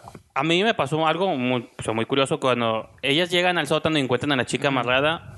De volada cambian sus personalidades de las tres, bueno, dos hermanas, dos Sí, de pero las después tres. explican por qué. Ajá, por eso cambian su personalidad y la quieren salvar. Y yo de momento dije, Sí, ¿por- yo también pensé lo ¿por qué mismo. tuviste ese cambio si eres tú nomás das por el dinero y no, tien- Ajá. no o sea, ahora de la nada te interesa una niña. Ajá, pero conforme se empieza a revelar que ellas de niñas fueron víctimas de otras cosas, y es, ah, entonces sí tiene sentido que hayan querido proteger a otra niña de cosas similares, De hecho, la película sí, así, Pero así eso- está, eso- altas y bajas. De repente toman cierta actitud los personajes y dices, ah, no mames, y lo, ah, oh, Pero te lo explica después. Ajá, y lo toman actitud de otros personajes y dices, ah, no mames, Pero es donde ah, yo, ah, ok, ok. pero es donde yo siento que sí. es porque la- o sea, el guionista, que también es Guillermo, eh, tuvo una construcción, pues lo pensó, ¿no? No, no es como un horror genérico. Sí. Hace cosas que a lo mejor se pueden sentir genéricas, ahorita las podemos discutir, pero me gusta que al menos la historia que te contó sí te la fue revelando él como en partes, Pero- ¿no? Hay A un, ver, traba- hay un a trabajo de guion. O sea, realmente Tú conoces a, a Guillermo Muedo. sí lo conozco muy bien. Ajá. Pues fue mi compañero. Eh, Entonces le encantó la película. Nah. 10 de 10. O sea, No, no, que a ver, yo, dilo. yo de hecho, o sea, pongo ahí en mi reseña, eh, que a lo mejor leíste por ahí, eh, que sí es complicado para uno este ser imparcial, ¿no? Cuando, pues, cuando conoces muy bien a la persona que, que realizó la película. Y aparte, nosotros teníamos un, un rigor muy fuerte en la escuela de darnos, darnos con todo, ¿eh? O sea, no, eh, ahora sí, Sí. que, como dicen los chilenos, nos hacíamos bolsa. Así, o sea, Pues el, sí. el- director era, "Ah, hazlo bolsa, no tengas piedad. Así creces, ¿no? como Así creador, pues, creces, como exacto. autor. Entonces, este, yo sinceramente fui con las más bajas expectativas. Ujú. Y pues no es el, no es el y caso. de- salí con las mismas. ah, no no, y no es el caso así como dar detalles Cierto, por qué, es ¿no? cierto. Porque pues eh, igual si hay oportunidad pues platicaríamos con él después. ¿no? Ajá. Pero este, digo, a lo mejor no sé si No, está bien. No, está bien, está bien. Un pequeño, de, un pequeño adelanto, un pequeño se, adelanto. se aceptan primicias. Ah, aquí, no, sí, sí, pero, pero realmente, o sea, creo que, que fue lo más sano para mí ir con las más bajas expectativas y sí quiero decir que me sorprendió. O sea, me sorprendió. ¿Por qué? Porque yo sí la dimensioné. O sea, no, no la quiero comparar con Hereditary ni con muchas otras. No, porque no va por ahí. Y aparte no es bueno, es que es, no, es bueno comparar bien, películas. Yo la puse en el contexto de qué he visto con producción mexicana, porque la película es de videocine, es de Televisa. Es Televisa. De hecho, sale el es logo de Televisa. Y, Ah, y- sí. Da miedo. Las campanitas. yo sí Clink, quiero clink. No, no, no, sale Televisa. A lo mejor nos está oyendo o algo, pero yo, yo, cuando él iba a hacer la película, a mí me habló. Y me dijo, Pantoja, ¿qué onda? Voy para México y dame algunos contactos. Yo le di a Laibar, que él estaba en, en cine. Le di a la Crisca, a Cristina Velasco. Ellos saben y yo se los comuniqué y ellos platicaron con él. Y les, eh, no sé, ya después perdí la pista, pero yo me imagino que les pichó el proyecto tanto a IMCINE o a, no sé, a Cristina Velasco en qué productora haya estado en ese momento. Él es una persona como, como debe ser el cine. Si no, si no eres terco, Sí. terco y terco. y No, que quieras que no tiene una filmografía como guionista bastante interesante. Ajá. Que Sí, se pues va- él, él trae su, él trae su, su, O sea, no, no es como un, nadie, pues, ¿no? Tanto él- en comedia Sí, pues hay que romántica. mencionarlo. Trae un, te hace equipo con Nicolás López, que Sí. Nicolás López ha entregado. Con Eli Roth, ha hecho comedia No, y aparte en México, la de todas como las, hombre. todas hazlo como hombre, Que qué pena hitazo. tu vida. Ellos Son escritas por el Amuedo, ¿no? Sí, Sí. Ajá. de hecho, sí, él, él lo que ha hecho y que han hecho muchos directores es escribir mucha comedia comercial para Sí, tener claro. recursos y hacer Sí, y proyectos luego haces tus proyectos personales, ¿no? Y eso es, pues, es uno de los caminos, ¿no? lo sabemos. Entonces, ok, él llega a México y yo creo que le picha a varias personas que yo conozco, pues, y que ustedes también. No sé qué pasaría ahí, pero de repente me entero, pues, que Televisa le compra el proyecto. ¿Y Cin- Cinépolis es Completo. parte de Televisa? No, Distribución. No. Con- no, porque No, pero tiene distribución de Cinépolis, es punto y aparte. a mí siempre me da risa cuando voy a Cinemex a ver una película y empiezan con el logo de Cinépolis. Digo, que Eh, chistoso, pues. Pero es Cinépolis Distribución, ¿no? Pero distribuye No, pero por creo- parejo creo a todos los Cinépolis cines. ya tiene también, ya le mete dinero, ya es productora. Sí, también. Cinépolis Distribución es la que, bueno, distribuye, a lo mejor también produce, Sí, pero también le mete lana al Pero entonces Televisa le compra el proyecto. Televisa le compra el proyecto completo. Creo que lo único que negocian es la postproducción porque él es él sí es muy clavado con la cuestión de la foto, de la corrección de color. pues la foto es una de las cosas, que, una de las grandes cosas que tiene esta película. sí. No. Técnicamente es impecable. sí. Y es de las Y el cosas sonido, que yo- o sea, tiene No, pro- producción está bien cabrona, o sea, la Sí, producción es muy buena. La verdad, sí. Y yo creo también, no he platicado muchos detalles con él, pero creo que tiene la mano de Eli Roth. Y, y que ellos, ellos ya tienen, pues, Yo creo que gente... está mejor que la verdad porque Es que ellos tienen gente que tiene sobre todo postproducción. Si ya hiciste todas las hosteles y todas Sí. estas cosas, o sea, eh, realmente, pues sí son Knock Knock. No sé si vieron Knock Knock. Sí, que es una invasión de hogar es también. guion de él, ¿no? Es guion de él Ajá. completamente. Una invasión de hogar también. Este. Bueno, ahí sí están parecidos, ¿no? Más que allá pues son dos chicas. Nada ¿no? más que ya está mal dirigida Dos por el, fantasmas. el. Total, yo creo que tiene, tiene A mí no me gusta Eli Roth, su, ¿eh? su coaching, ¿no? Ahí, que, que es Sí, sí. muy valioso. sí, claro. Eh, realmente no, Yo- no. yo Se, ve, se sí. ve que no es un producto neto de Televisa, Sí. pues. Televisa tal vez le soltó la lana, vio el background que traía el vato, o sea, la gente que lo estaba acompañando, porque también yo, Bueno, yo y ante todo yo creo que como compañía, independientemente de lo que trate o no, tú ves los poten- el potencial comercial. Y esta película es terror. El terror está, Vende. está pegando, vende. Claro. Pero es un terror que mínimo propone calidad, no chafea como Los Inquilinos, Exacto. que ni la hemos visto, ni la ojalá nunca la vayamos a ver en cines.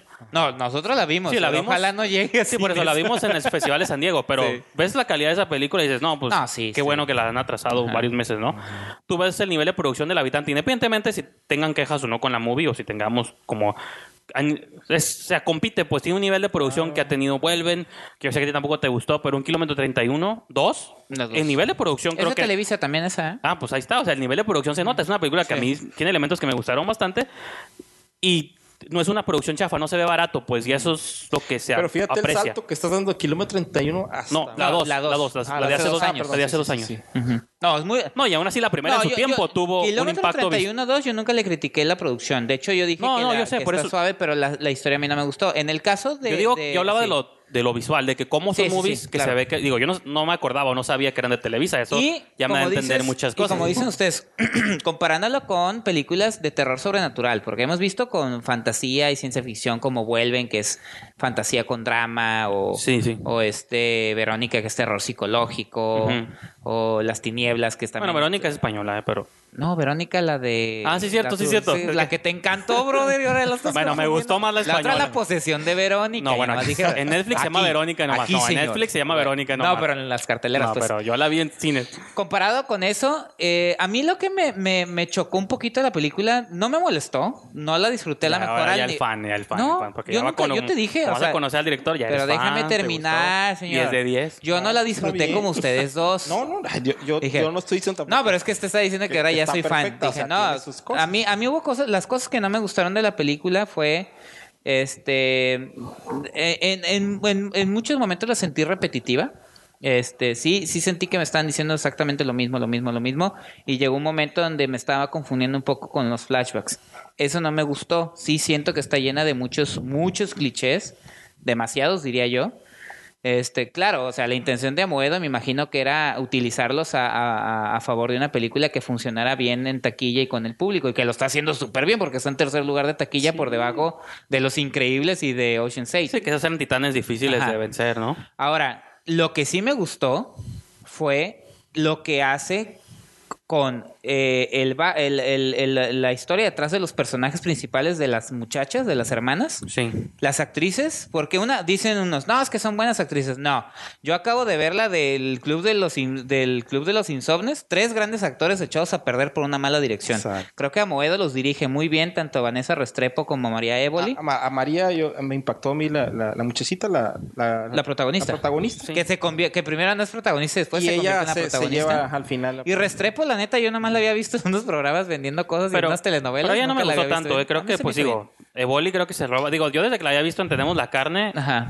dije, esa actriz tiene algo. No es la- esta no es la movie para ella, pero Ah, y te digo, y lo Pero- que me gustó fue que a pesar de que la película empieza con una invasión doméstica, que a lo mejor también suena lo más genérico, la, la razón por la que las chavas están ahí y cómo vamos conociendo por qué hacen lo que hacen y lo que hay detrás, los secretos que hay detrás, creo que esa, la, esa parte sí me gustó mucho. Esa parte me gustó, y aquí voy a decir spoilers, me gustó la razón por la que el demonio está ahí.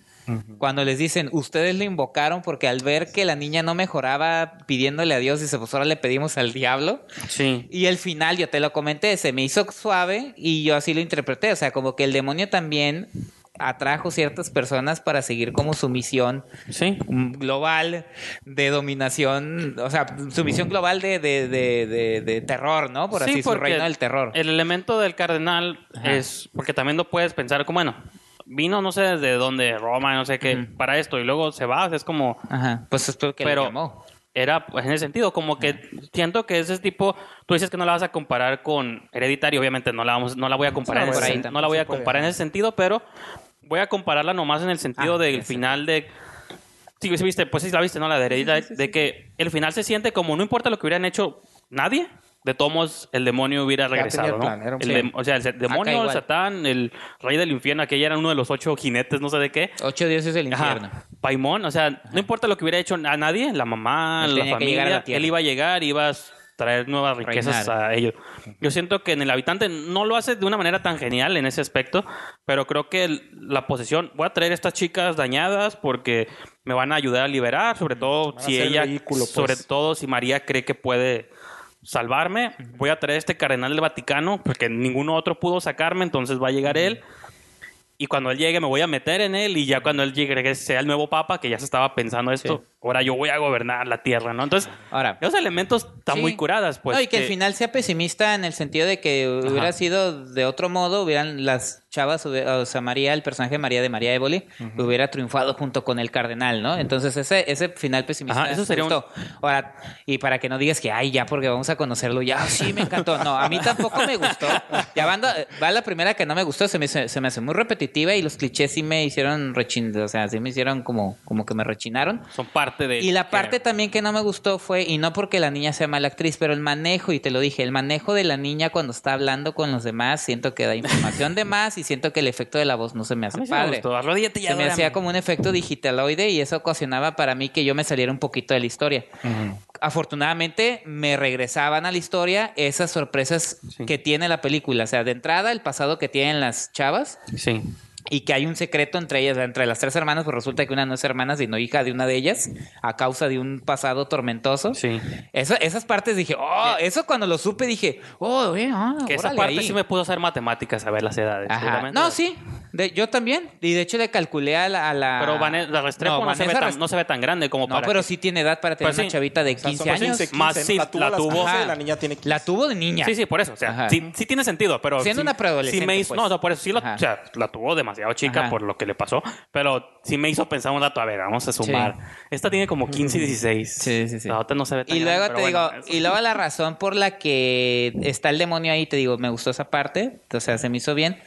Esos son los únicos dos detalles que a mí me hacen que no la haya disfrutado al 100% de la película. Se me hizo repetitiva y la parte de la interacción que tienen los personajes con la niña poseída, la verdad sí me sacó varias veces de la historia. me gustó a mí- Como que me hacía shock. así. Me gustó a mí que no es una movie. O sea, sí los tiene porque ahorita parece que es lo que tienen que hacer todas las películas de terror. Pero como Hereditary no tiene estos brincos baratos. Pues se tiene un par porque, digo, todos Varios. lo ponen. Es lo que vende, pues. Pero siento que el horror de un punto en la película ya no surge tanto de estos saltos, surge más de esta psicosis que está teniendo la protagonista. Bueno, María Boli, que es María también, este, que se rompió en la cabeza con el nombre del personaje. ahora sí está en el Ah, guion, sí, ¿no? pero lo pueden cambiar. Te llamas María, te pongo ¿Qué tiene? Petronila. Tiene ¿no? su connotación Pero- religiosa también. Sí, Pero, bueno, pero bueno, Ah, antes- yo, yo, yo quería como retomar lo que dijiste y sí es cierto. Vijandes dice que hay momentos en la película que uno dice, no te vayas por ahí porque es el cliché más grande del mundo y sin embargo no lo hace. O sea, yo ahí es donde me sentí orgulloso. Dije, ah, caray, aquí es lo que yo le enseñé. No, no, no, no, para sí, nada. no, ya sé, ya sé. O sea, yo siempre lucho por el trabajo de guion. Sí. Y, ahí- y creo que la, la parte más barata y por eso el cine, de- sobre todo en México, a veces está muy malito, es porque no le invierten en tiempo y en, y en- y en trabajo al guion. Y creo que, que este, esta, esta historia, este desarrollo de los personajes de las chamaquitas, Sí, eso se me es lo que rescata la película. Por más errores que tengas de producción, por más eh, voltearle a ver que hizo de tripas corazón en muchas Sí. cosas. O sea, eso es, sacarle provecho sí. Al, al presupuesto que tiene. Se costó 17 millones de pesos la película. Eh, y Eso- lo que ves, o sea, la Ajá. foto, la post, Sí. la iluminación. Lo que hace él, por ejemplo, cuando la chamaquita está mm, saliendo a moverse por la casa por, por afuera, no sé si se acuerdan. Sí, Ah, sí, que- ah. sí, las- Haces, que las- unos, haces unos chats ahí que, Sí, que seguramente es un primer piso, pero te lo hace ver como el 20 pero no, ¿no? lo sientes. O sea, uno lo analiza porque dice, ah, ok, ahí se le acabó la lana y vamos, vamos a hacer tripas corazón, Sí, sí. por ejemplo, ¿no? Sí. O los, o las, o los tops que hace con los, con, con los drones, eso. O sea, hay, hay un trabajo visual y, y, y aparte hay un trabajo de guion, que es a mí lo que me gana. O sea, y sin compararla, ¿eh? Porque yo sé que, que no puedo, no, no, se me hace como injusto también ponerme a decir, no, es que mira, si la comparo con Hereditario, con las nuevas Es que, es que estaba difícil no compararlas, a Porque menos salieron porque hacen salieron diferentes. muy pegaditas y, y manejan temas similares de posesión, influencias es. diabólicas. Ajá. Pero Eso- aquí no, está sí. más No, yo sé. tirado al exorcista en, el- en cuanto a la Claro. posesión de la Ajá. niña, que sí está teniendo interacción con los... Porque acá la posesión de Hereditary se da hasta el final. Sí. O bueno, existe, pero no sabemos. No, sí. Aquí sí estamos directamente con la posesión de la niña, está golpeada como Regan, ¿no? Está golpeada, está Y que- deteriorada Y físicamente. en un momento llegué a pensar, ellos ¿No? hicieron este ritual por, a- para- por abundancia, como en Hereditary, ¿no? Porque o sea, las monedas cayendo, ¿no? Ah, Pues sí, el sí, senador ambicioso, pero no iba por ahí. Era que ellos querían que se sanara la niña. Entonces Ajá, iba más bien ajá. por la creación de Anabel, ¿no? Donde los papás Sí, ah, hacen sí. este ritual para, Para mantener. para- eh, o sea, no, no podemos no quitarle los clichés porque realmente Ajá. el Los tiene. cine de género los tiene y todo, todo mundo Ese- ah, recicla, pues. Y aparte, por ejemplo, yo como digo que me considero que soy fan del cine de terror antes que cualquier otro género, aceptar esos clichés, esas convenciones es parte de... Y también... a Sí, veces- o sea, no ponerte tan exigente. y a pues. veces es parte de aceptar, por ejemplo, el bajo presupuesto. O sea, yo como puedo ser fan de una película de terror de 50 millones, así me gusta una B-movie que a lo mejor... inquilinos. Que a lo mejor no tenía, bueno, pero una, hay B-movies bien hechas. Es que B-movies, sé. hay B-movies Yo, bien hechas. yo pues, o le, sea, yo le, yo. de que el, presu- perdón, el presupuesto... de. Ajá. O sea, por ejemplo, el México Bárbaro 2, que no la han visto muchos de ustedes, pero yo sí. Yo sí, bueno, los escuchas, o no sé si tú lo has visto, Yo pero no, yo no los he visto, la verdad. son películas, incluso la primera, dice, son películas que les costaban poquito a cada director y ensamblaron esta película que se ve barata, pero funcionan como una experiencia, pues, que te están dando. Pues, o sea, yo creo que al ser fan del cine de terror automático, aceptas que muchas veces los directores tuvieron más bu- buenas intenciones que lana o que posibilidades. Pues dices, bueno, ok, dentro de esta no dinero o, o lo que no tenías, mínimo, ¿qué trataste de hacer interesante, diferente? Digo, lo mejor Guillermo estuvo un- unas rayitas más arriba, también sigue siendo indie, cine muy barato, 17 millones no es nada. Pero Comparado, no se ve barata. pero de- comparado con el estándar, eso es lo que...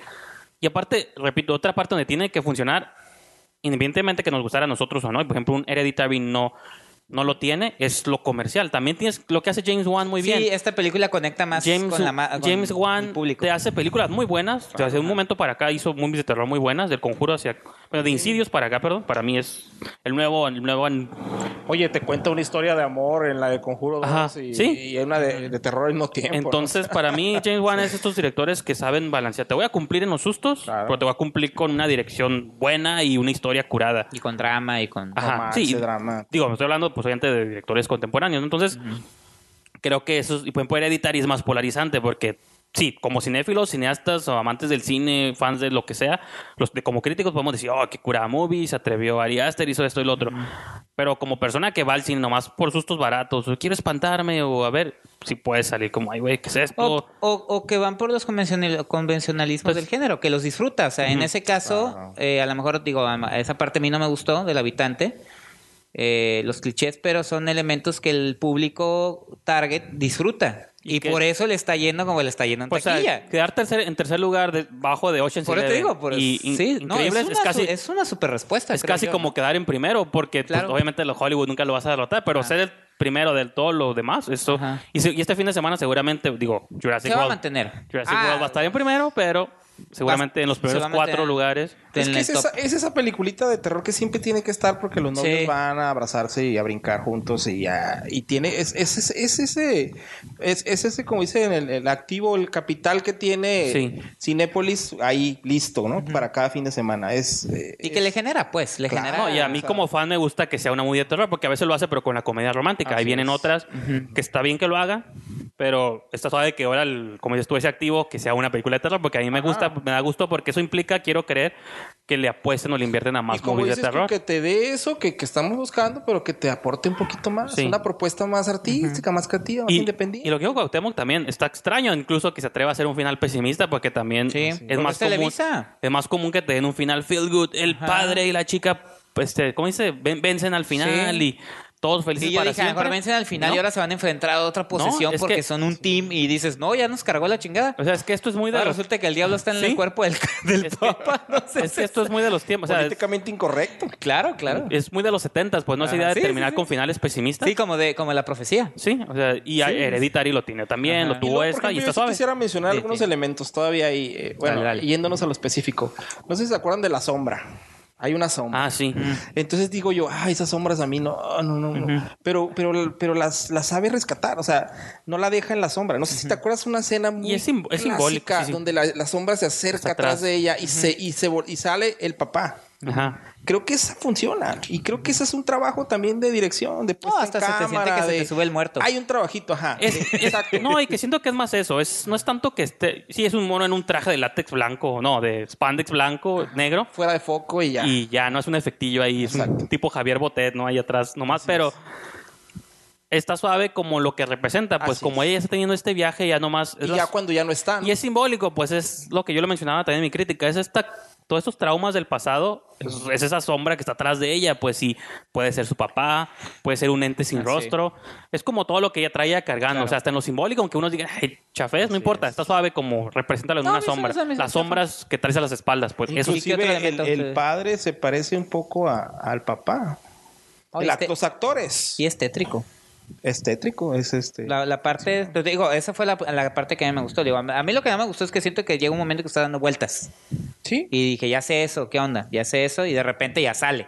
Ujú. Y lo de la niña no, no, no conectó Yo conmigo. también, yo pero, tengo mis, mis, mis, mis dudas con, la, con el maquillaje y el peinado de la niña. No, déjate tú, la O sea, la creo verdad que sí me se causó... un poquito más ahí, pero pues digo, eh, Eh, ya sé. Yo digo que son las ahí cosas- fue, ahí fue la, la traba para mí, ¿eh? Así te me quedé como, ah, no sé, ahí como que Fíjate no. que yo sí lo de- ahí no fue el 100. Yo pues. sí lo defiendo porque son las cosas No, que tienes bien. que aceptar. O sea, tienes que Sí, o sea, yo no lo acepté, tú lo aceptaste. Lo, lo pienso en el sentido O sea, de tienes que conseguir una niña actriz Ah. que de entrada está difícil, que te dé el tono acá macabro, pero que sepa actuar más o menos y que no o sea, No, siento yo que sé. son muchas cosas que hay que y balancear. creo que lo más fácil es caer en Lolinda Blair, pues. o sea, Eh, claro. Y uno que yo que estoy, eh, o sea, en Sí. mi película de terror es El Exorcista, o sea, Y yo quiero ver, quiero sí. ver un, un, un look like Linda Y que Blair, se le mueva la cabeza. Sí, quiero que vomite verde, quiero que, pero, pero, pero si no, haces eso, no. caes más en la exacto. imitación a que bueno, hago otra cosa Se contiene y se y a contiene. lo mejor no. No, la a lo mejor se la contiene mejor decisión por fue buena. presupuesto. La decisión fue buena, pero No, y yo no, no me, No, está no bien. me,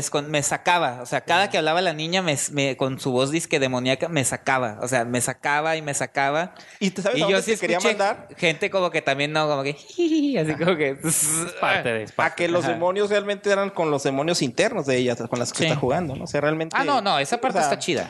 En lugar de ver el vómito y el demonio hablándonos de frente, es realmente el demonio de ellas el que está hablando constantemente. No, es que no es eso, es como lo hizo. Sí, La sí, no, está niña bien, o sea, y el la efecto. forma, la forma. La forma, no, me gustó fondo, la, la forma. forma. La fo- el Yo- fondo está bien. yo entiendo los dos La puntos, forma porque- fue la que no. O sea, más no. yo sí, fíjate, digo, a mí me gustó, pero entiendo los dos puntos. O sea, entiendo de, que- pero repito, para mí a veces la chafeza es parte del género. Entonces compras elementos chafas si el, la, el bigger Pero no es la picture- intención. No, yo sé, pero si a veces el si bigger hubiera sido la picture- intención, probablemente. No, no, le- no, es que a veces no le Yo sale. veo como falla ahí, porque Es- no es la intención. Es que a veces no te sale porque, como dice Juan, es el, no tienes el presupuesto.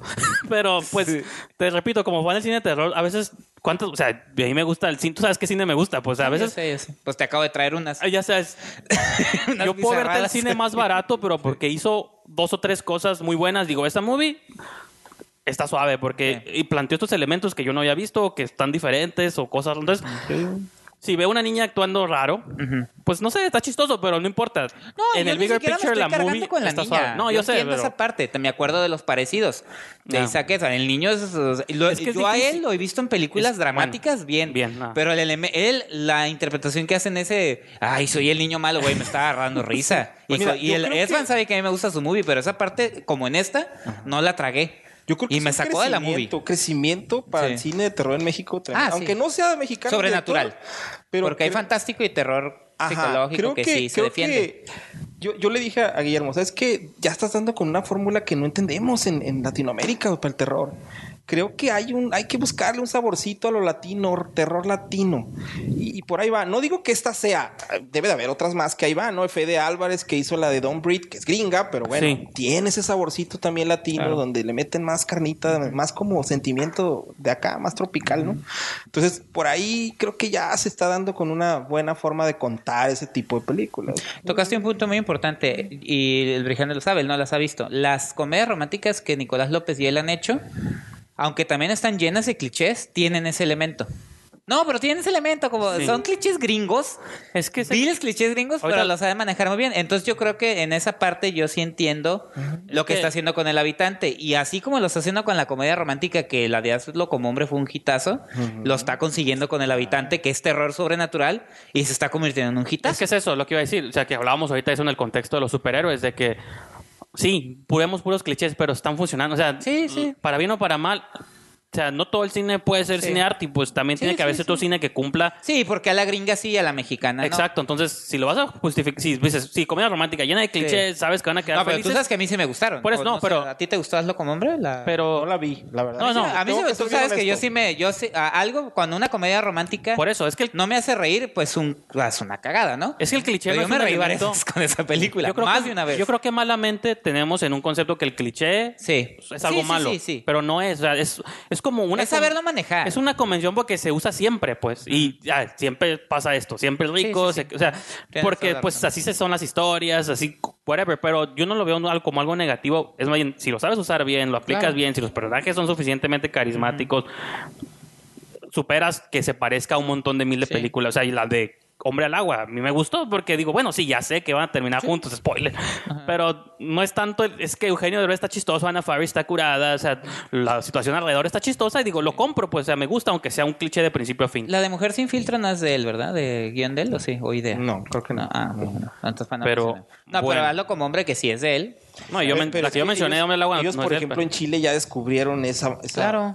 Mira, Sí. no sé si me salga un poco de tema, pero por ejemplo, yo cuando viví No, en dilo, Chile, dilo. eh, no sé si han visto ustedes eh, eh, Married with Children en, en- Sí, sí, claro. en chileno. Ah, no. Casado No. con hijos. No, no, no. Yo vi el Es original, pues sí. ¿Por qué? Porque los chilenos... Pues ellos hicieron la The Office también, ¿no? Sí, sabes la tú, Office. pues, es un dato así rapidito, eh, que hay más capítulos de Married with Children chileno que gringo. Y eso que en americano hubo como ocho temporadas. Porque les compraron el concepto completo y como tuvo tantísimo éxito en Chile, tuvieron que escribir después de todos los capítulos adaptados, tropicalizados, ellos tuvieron que continuar.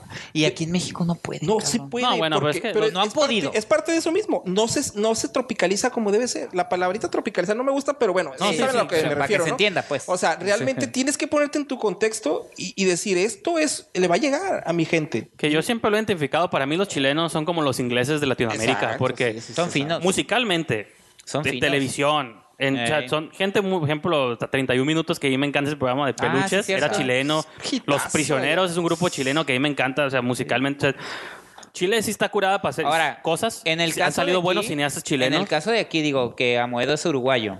Y, Sí, bueno, pero y hizo que la, clica con la que se juntó es chilena, pero incluso de Uruguay también han salido cosas muy interesantes. Porque ni Argentina casa- ni otros lugares ha, ha podido pegar en cine de terror. Pues o sea, tú, tú dirías que una Argentina o un Tú Brasil. acabas de mencionar a Fede Álvarez, que es uruguayo. Sí. O sea, Uruguayo. Es que eh, es, es un gran, gran secreto ese y, y una gran, eh, ¿cómo se sabiduría o suerte encontrar la Sí, sí. forma de tropicalizar algo. Algo que ya funcionó, porque los productores te dicen, ah, eh, ¿quieres, eh, ¿quieres esto que ya funcionó, gringo? Pues órale, pues tráetelo. Ya que te lo aceptan, adáptalo. Sí. Claro. Es, no, es- no es enchilamiento. No, no, lo tienes que hacer bien y que funcione. Sí, y pues no. Exacto. Pues ahí está, señores. Esos son los comentarios para el habitante. Nos, Ah, nos ya gust- sé. Digo, No, aunque sí. yo fui el más mamón, si quieren así No, pues interpretarlo. está- pues aún así la disfruté ¿no? y No, aún está- así volvería a pagar un boleto para ir a Está- verla, invitar a alguien que le guste el... es Sí, que yo sí la puedes recomendar. Claro, ejemplo, la- sí, pero- o sea, yo hay gente que le digo, ah, ¿a ti te gustan las de terror? Terror, sobrenatural? ve la Ve a habitante. verlas, la, la habitante está Pero no dirías eso del legado del diablo, dirías, bueno. No, no, eh, exactamente. Ah, que sí estuvimos en situación, detendré de, pero no porque "Ay, sea güey". mala, No, porque sino porque cómo te la vendo. Exacto. Es lo que yo ¿Cómo pienso te la recomiendo que para gente que quiera así, Sí, sí. que dime que, ¿no? No, y que yo Pero siempre te lo menciono de broma con la de Serbian Film, de que es una movie muy bien hecha, pero a quién se la recomiendo. Exacto. O el cien, el cien pies humano, que dices, no, pues tienes que... Pues entonces sí cerraríamos con Vayan a verla. Sí. Y con eso cerramos el habitante de Guillermo Moedo. Y pasamos a más cine de terror. Y, ajá, y vamos ahora con el blockbuster de la, del fin de semana, que es eh, Jurassic World. Jurassic World Reino- 2, Reino The Fallen Caído. Kingdom. Ah, no, ya no hay números, ¿verdad? Ya nomás son subtítulos. ser el reino caído, ¿no? El reino caído. ¿Que ¿De qué trata? Pues prácticamente lo que ya vimos en la anterior, que se tuvieron que salir de la isla nublar después de hacerlo SeaWorld, Sí, que sí. no les funcionó.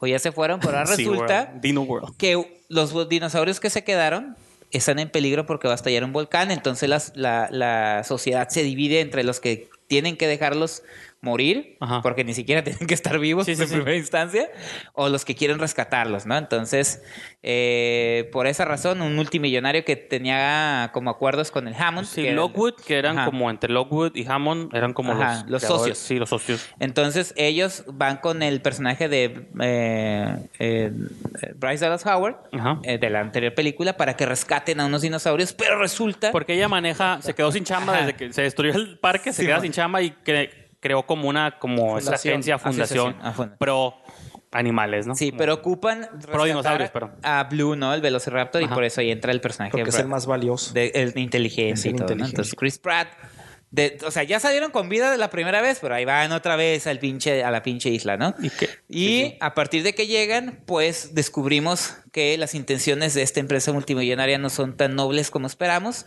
Y dinosaurios van a correr, volcanes van a estallar, dinosaurios van a llegar a la civilización y los tenemos que El tono enfrentar. del ya cuando está hablando Sí, así, sí, no, ya valió más. No. no le gustó. Pero a ver, a ver, no, pero a ver, a ver. Sí, está bien, pregúntale. Pantoja, Al adelante. invitado. No, no, Los no. micrófonos son. No, de eso Te trata. interrumpí. No, de eso trata. Ya, yo ya había terminado. Bueno, mira, la verdad, eh, eh, yo pues soy- sí me gusta el cine de aventura y Sí. digo, soy fan de Indiana Jones. Yo soy, yo soy Indiana Jones. A mí mi- es, es mi de mis su- superhéroes favoritos, se le puede llamar superhéroe Indiana Jones y creo que tiene algo de esto. Pues está detrás de Steven Spielberg. Es Spielberg, Spielberg, claro. Este, y yo creo, cuando la vi, fíjate que me acordé mucho del de King Kong y la Isla Calavera. Ok. Tiene cierta algo, ¿La algo de cuál? ¿La de. Peter Jackson? No, la nueva, la de. No, la nueva, la nueva. Puta, ya ni me acordaba. La de la John nueva. Y Goodman. según me gustó. Creo, siento que Sí, por sí, ahí tiene algo. La de Brie. Larson y- Ajá. Sí, Pero, pero mira, yo, yo, si le quiero criticar o analizar algo, creo que es una película que cumple. O sea, realmente, ¿para quién va dirigida? ¿Para niños que le encantan los dinosaurios? Y para treintones como yo, que. Y, y a- a- yo, por ejemplo, yo quiero irme a divertir, quiero irme a pasarla bien. Unos dicen, es que este compa no le pasa nada. Pues él es Indiana Jones, él es Rambo. O sea, no, nada lo va a matar, ni el volcán, ni nada. Ahora, ¿qué, qué hay de diferencia? Yo creo... Ya sé, corriendo, digo, en la lava y todo. Y sale. Mira. Pero es, eso- ay, es, es que sí es. No, son- Hay un tipo que se llama Colin Trevorrow, ¿no? Que es sí, el, el- el que hizo el anterior. Ajá. Creo que, que Spielberg realmente le entrega a él esta, este proyecto después de Ah. esos tres. es este, bueno, él dirigió nomás la uno, ¿no? Uno y la dos. No, la 1 y la La 2. uno y la La tres la hizo la John, tres John era su brazo derecho. La nueva saga se la entrega a este compa. Colin este compa hace su proyecto personal, ¿eh? Primera, segunda, tercera parte, él escribe el guion, él produce el todo. Pero yo creo que él se quiere curar en salud y, y invita a Bayona. Que ya Bayona lo estaban, lo estaban eh, promocionando desde antes. ¿eh? Ya le habían echado el ojo. Y yo creo, fíjense, Porque había hecho dos películas, bueno, más, muy buenas. Muy Lo Imposible y, Y El Orfanato. Orfanato. Y luego hizo la de Un monstruo viene a verme. Que fue que ahí es donde se me hace algo bien curioso. Porque también está muy buena. ¿no? No sé si se acuerdan, bueno, creo que ha, ha pasado muchas, muchas veces que el subconsciente colectivo hace que salgan dos proyectos parecidos al mismo tiempo. Sí. Entonces tenemos el monstruo viene a verme y el de monstruo gigante de Ah, Spielberg. Spielberg, sí, es competencia Ah, directa. Sí, Sí. ¿Y quién, se- quién gana esa competencia? Bayona. Bayona.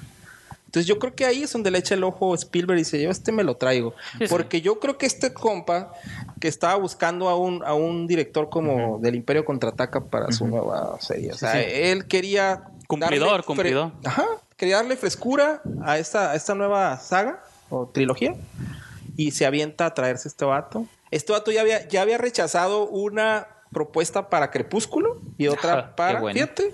Rechazó Crepúsculo y rechazó este los Juegos del Hambre. Y fíjate, Oh. qué, qué curioso porque él del salió, Hambre era un- salió como, se puede decir entre comillas, de la nada. Tiene esta película indie de Safety Not Guaranteed, pero no tenía un.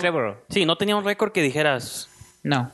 O sea, no. Que es muy buena esa, pero pues es una película indie. Ajá. Fíjate que este compa lo comparan y lo ponen abajo de J.J. Abrams. Él, a él lo querían para la última trilogía de Star Wars. Sí, lo Yo pensé que por eso había dejado esta, que porque lo estaba para Star Wars. Pues supone que sí, pero no se quedó ni allá ni No, acá. ajá, Entonces, que te dije, Pero se quedó por el eso perro toma muy personal tortas. ya esto. Quedó como productor le nomás. endosa al. Spielberg. Le dice el Spielberg, tú hazte cargo de eso. Y le da palomeada verde con eso. Y yo creo que tuvo mucho que ver el hecho de que la película... Yo creo que estoy seguro que Spielberg vio a un monstruo vino a verme y dijo, ¿qué estoy haciendo con Sí. esta? que hice?" No sé si vieron la que hizo él. No, yo, yo creo que, fíjate que yo más bien creo que ¿La mi referencia fue lo gigante? imposible, porque lo imposible es una catástrofe natural Ajá. Y con tomas muy buenas. O sea, tú estás Sí. ahí con Iwan McGregor y Naomi Watts. corazón, bien poquito dinero, hizo unas Sí, o sea, esa movie visualmente está bien cabrona. Yo siento que, bueno, yo pensaría que esa fue la que vieron a alguien y dijo, este ¿La de lo vato con- imposible? lo imposible. Con poquito hizo una catástrofe natural los dinosaurios son catástrofe natural y pues Así vas a saber manejarlo. Obviamente y implica otras cosas, Sí, ahorita sí, que sí. la hablamos de ella, pero... Digo, porque Bayona también ha sonado mucho. O sea, Sí, es, pero- no, es sí, un con director desde- español que de algún modo, cuando estás haciendo proyectos tan interesantes como los que ya mencionamos,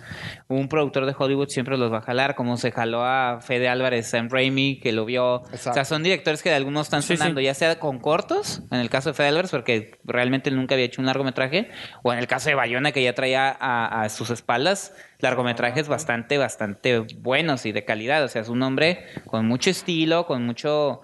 eh, eso es algo que a mí me, me, me gustó de la película y que también mencionamos cuando estábamos viendo. Si no tuviera eh, Jurassic World The Fallen Kingdom, el estilo visual o que tiene, el feeling que tiene Bayona, pues es una película B cualquiera, porque el- las situaciones están de la fregada, son ridículas a más no poder. Neta, la película nada más es un es una repetición de la 2 y la 3. De todas. Eso es De- la contra que yo- Realmente la película, la franquicia no está entregando nada, pero a fin de cuentas te digo, no es ni producción original de Bayona. O sea, para mí no es culpa de Bayona, es No sientes que culpa... le haya aportado nada a Bayona. Visualmente sí, estilo. ¿Y Estilo, porque... en- ¿eh? ¿La historia? No. No, pues es de Colin Trevorrow, o sea, o sea, le- prácticamente. Yo siento que a pesar de lo que están diciendo ustedes, No, digo, a lo mejor tú sí lo crees, tú te lo puedes comentar. Yo tampoco sentí... Sí, digo, independientemente de lo que ustedes digan, yo digo que Sería nada más le dieron el guion y ¿eh? dijo, sé si, hagan. le, está bien, si le no, dieron, tú- si le dieron entrada a Se poder vale. modificar algo del guion, porque siento que hay algo, y sobre ¿sabes en qué? Sobre todo en la cuestión infantil. Eh, Ah, Bayo- ¿qué te Bayona dije? tiene mucho, ¿Qué te mucha dije? Sí. sensibilidad con los niños. O sea, a mí no me gustó sí. esa parte. eh, No, el sí. orfanato, acuérdense. En todas, en el No, en esta, en esta. No, pero estoy, estoy sí. dando un recorrido de que él, de que él es un eh, maneja los sentimientos de los niños Pues todos, el orfanato, El lo monstruo viene a verme. lo Todo monstruo viene a imposible. verme, lo imposible. Entonces, creo que si le dieron entrada al guion Sí. a él, si le dieron algo de libertad creativa, pudo haber metido la mano un poco en la cuestión de la niña, De la que niña. ahorita hablemos un poco de spoilers. Eh, Sí, no, está bien. Spoiler, bueno. Pero bueno, este, creo que, que sospecho yo, especulo. No, seguramente sí, porque a él no le gustó, pero para mí de las cosas que mejor tiene la Es- película en su recta final Claro. es lo de la niña, porque lo que implica ella en, la- en el resto de la historia, pero a lo mejor también se siente como calzador, porque eso sí le doy crédito a Cuauhtémoc, que él me mencionaba por qué tiene que haber una niña. Dices, a lo mejor fue el elemento que él metió, que dice, si se va a sentir forzado al principio, pero veré cómo Digo, lo- al final lo justifica, lo pero veré todo cómo el lo proyecto a mí no me, conecto. me pareció Pero ahora, forzadísimo. Pero aún así tampoco odié, pues es Pero una no niña. podemos decir que es encalzador porque en todas las de Jurassic Park siempre hay un niño. Sí, había niños. Siempre hay un niño. ¿Se acuerdan? odiosos. Por regular. enfadosos. Que en Porque este los caso niños no de la primera y de la niña, la hija de Jeff Goldblum en la 2 y el chamaco tarado de la 3. Sí, pues es que... Ay, Dios mío. se que es una- enamora Ay, de- los se chamacos enamora tarados de- de la anterior también. Los chamacos en la burbuja. Por eso, sí. es que eso, el- en los negativos que yo puedo mencionar de la movie, a mí me gustó como, como aventura, A mí no, ¿no? a mí De, también, no, cumplidora. A mí no me Como aventura. O sea, de- no, no que sea mi película. No, sí la no, yo sé, recomendaría. yo tampoco. Por decir, yo te, que te diría a ti, ¿te gusta la aventura? Sí, porque a mí Sí, me por preguntaron eso. ayer. ¿Que está palomera y- de aventura? Sí. No, y A creo mí no que, me gustó. Y creo que todavía está unas rayitas más de lo palomero, de que no son palomeras chafas. Aunque me odien los fans de Marvel, para mí un Infinity War es un palomero que... dolor de cabeza. Porque es muchas historias de esto y lo otro. A mí esta me aburrió un Esta poco. es una aventura que está curada, cumple niños, cumple adultos, todos van a querer los dinosaurios, todos van a querer... Es que fíjate, a diferencia de las Pero te anteriores, cumplen muchas ninguna cosas. de las escenas de acción se me hicieron justificadas, se me No, hicieron gratuitas. pero nada esta película- El guion tiene que avanzar, se me hizo ridículo. Esta todo. película retomó un elemento que no se había Ah. tocado casi desde la primera, que es el elemento del terror. O sea, Ah, las bueno, secuencias sí. de miedo, No, entre desde el comillas, principio. La imagen de la isla El- nublar el- lloviendo. El dedito metiendo por la ventana. O sea, eso es, es un- no, la isla al principio, la Sí, isla también, nublar, por en la- eso. eh, lloviendo en Eso la al noche principio. con... No, mames. la persecución del volcán. Sí, está medio cliché, es pero, acción. pero es de acción, pero si te da miedo. Digo, oh, no, no se va a morir Chris Pratt. y al final... Ay, dice, estamos viendo, ah, que se suban un dino. No mames, eso va a ser más ridículo. Ahí, tomo lo que hicieron. lo ridículo. ¿Eh? Y de tomo lo hicieron. Acuérdate que luego ella se sube a un T-Rex y le están inyectando para sacarlo. Ah, no, no, no, pero en movimiento. Ah, bueno, pero eso es dormido. Que eso creo que Pero también bueno, tuvo dilo. que No, y- y tiene al- un este algo muy bueno para mí. Digo, hablando, vamos ahorita a hablar un Sí, poco sí. De, de lo bueno que podemos Sí. encontrar. Tú suéltalos. Este, creo que Bayona insistió mucho en que no se hiciera tanto el eh, la pantalla verde y muchos de los. Mira, yo soy de los siempre que me han preguntado y siempre que he podido critico mucho los animatronics porque creo que me traumé con Jumanji, ¿no? O sea, para mí ver una- un león de animatronics era la cosa más patética, ¿no? Pero creo que en esta película manejan los animatronics de una manera muy ¿Se bien. usaron? Muy bien. O sea, no se nota. O sea, está, y, y ¿sabes por qué lo hacen? Porque ya se está viendo en muchas películas, se está sintiendo que Bueno, el como- actor no interactúa con, el, con la pantalla Pues verde. Star Wars últimamente ha usado las Pero si foto- utilizaron en esta. ¿Perdón? Porque yo tenía la duda si habían utilizado o no en esta. Sí utilizaron. Pues ¿Qué? seguramente cuando hay cabezas y Muchos cuando... animatronics. Esta película de Jurassic Park es la primera que usa... De, Eso es de Bayona. Eso es de Bayona. Yo estoy seguro que él dijo, a ver, a ver, necesito que haya que feeling, que haya Sí, se- o sea, sentimiento. se- ahorita que lo dices, yo no fíjate que no nunca lo pensé, porque yo mira, asumí las que todo era... del, del Pero cuando todas son cabezas o close-up, sí te creo que sean. Oh, bueno, cuando Ajá. está encima del Pero, T-Rex, pero ser eso depende sí, mucho de la puesta en cámara y la puesta en No, sí, es sí. trabajo de él. O sea, ok, pero le ha de haber dicho el productor, oye, ¿cómo? Pero, ¿cómo va? Espérate, pues te propongo una, una secuencia donde estén encerrados y ahí ya lo, lo- oye, tienes al ojo aquí grande, se, am- se amplía, o sea, Bufando. sientes, sientes el, hasta aquí se ve mucho moquito y, y- Moscas, ¿no? Había mosquitas. Eso es muy orgánico, eso, eso Sí. es cosa de dirección, o sea, eh, eso te llega más. Que es el estilo, pues, de Bayona. Es el estilo, Eso o es lo que mencionábamos. claro. Lo que Sí, pues un monstruo viene a verme, era un brazo y el torso del Lo- monstruo Por eso nada más. mencionaba la manita que entra a la- Claro. a, la ventana, es Que un porque monstruo quería eso. ver. O sea, los- en- hablando en positivos y que lo que menciona Cuauhtémoc, creo que lo positivo que tiene es el estilo, pues de que le imprimió Bayona un blockbuster de verano, su estilo. Lo malo para mí es que se parece, tiene elementos de todas las cinco, es el guion. de las cuatro películas previas. O sea, tiene los elementos desde la 1, desde la 2, 3 Y la anterior. y la, cua- ajá, la anterior. Y me pone a pensar esto de que no sé, o sea, no se pueden contar historias nuevas de dinosaurios. Siempre No. tiene que ser Un dinosaurio nuevo, X personaje genéticamente. un, un dinosaurio nuevo. En la primera todos eran nuevos, entonces ahí está lo nuevo. Luego, un, un personaje tiene que regresar a la isla porque está buscando Ah, a alguien. eso es lo peor. O porque tiene que salvar algo. Y dos de las cuatro regresan a la ciudad. Y, y luego siempre hay un grupo de militares malos. En todas. Ingen, y luego. Y siempre. Bueno, digo, en dos de ellas regresan a Dicen Enofre en la anterior. ¿no? regresan a la- y siempre hay una persona que quiere experimentar con monos para mal desde la primera entonces como que está armada de un montón de elementos que digo o sea Clichés. no es pero clichés que ellos mismos inventaron pues o sea ninguna otra Pero movie- mal manejados. Clichés jurásicos. clichés jurásicos Pero No- mal manejados. no porque mal manejados vayan- o nomás sí, de que tú esperas ver Cu- cuéntame otra historia con dinosaurios A mí hubo un momento en que Pero la película terminas- se me hizo aburrida. pero a mí- la verdad. repetitiva. a mí nomás no me gusta que se parezca a las mismas premisas que hemos visto desde el 93 pues Mira, con dinosaurios El que parece- Bayona yo estoy seguro que es bien terco. Yo creo que les ha de haber dicho, yo les hago su peliculita de encargo, pero denme entrada a mí para yo ponerle mi, mi sello. O sea, porque, y que, o sea, ya hemos visto demasiadas películas por encargo y yo creo que este vato dijo, denme chance, pero yo quiero, pues quiero lo mío, ¿no? Quiero, quiero algo mío, o sea, que se vea. pues la secuencia final esa digo de la mansión o sea Sí, esa es muy de él. las sombras Nosferatu las Porque es Dino- que- los dinosaurios dando vueltas antes de Si caer. analizamos, ¿no? ¿qué pasa cuando... Hasta lo de la subasta, te recuerda a King Kong al original, pues como esta clásica idea de traerse al monstruo de la ciudad. Unos homenajes, pues. Eso, cuando, Al cine cuando clásico. una saga ya pierde frescura, pues vámonos a la ciudad, a ver qué pasa allá. No, y que la de Trevor. O sea, Home Alone A una eh, mansión. en Nueva York. Este, Cocodrilo cierto. en Australia, bueno, ahora en Nueva York. Ya, O sea, era- Yo dije, eso va a ser. Jason de Viernes 13 Jason Takes en Manhattan. ya lo llevó al o sea, espacio, ¿verdad? Todavía. No, no, antes era Sí, Jason Takes Manhattan. Pasó de exacto. T-Rex en el espacio, ¿no? Exacto. Entonces, yo dije, por ahí va a ir, pero no, yo creo que este vato les dijo, a ver, a ver. La está 3, bien. la 3, ahí te la dejó. La te-. Pues, pero ¿quién se va a meter la 3? Pues este señor. el Cuando- ¿De Bayona? Que es el, es, es el, es el efectivo, ¿no? ¿Bayona tú crees que se queda o regresa no, Trevor? él, él ya es de él. O sea, ya está, ya está Ya en preproducción. Ya está en preproducción. Ah, pues O es sea, te digo que este vato utilizó al Bayona para darle frescura. Igual que lo hicieron en Star Wars con Sí, sí. el Imperio Contraataca. y que regresan a Abraham. Y él regresa a cerrarla. O sea, O como Blade, que terminó David Scoyer dirigiendo la 3, mientras Guillermo del Toro dirigió la 2. Nah. Ah, no, pues. ay, que por cierto, él es, él es un, un, un ahijado de Guillermo. Ah, sí. Pues el orfanato es producción de Guillermo. Sí, gracias, a, Pues gracias al toro, él, pues él Sí, existe. Yo lo descubrí y ahora ve lo que está haciendo. Sí, ¿no? Se conocieron Pero sí, fíjate qué interesante lo que mencionas, es cierto. Pero no, a mí no me gustó. Yo ahí sí me pongo hater. No, está bien, pues que es Mira. gusto personal también. Nomás siento fue por Bayona, que es...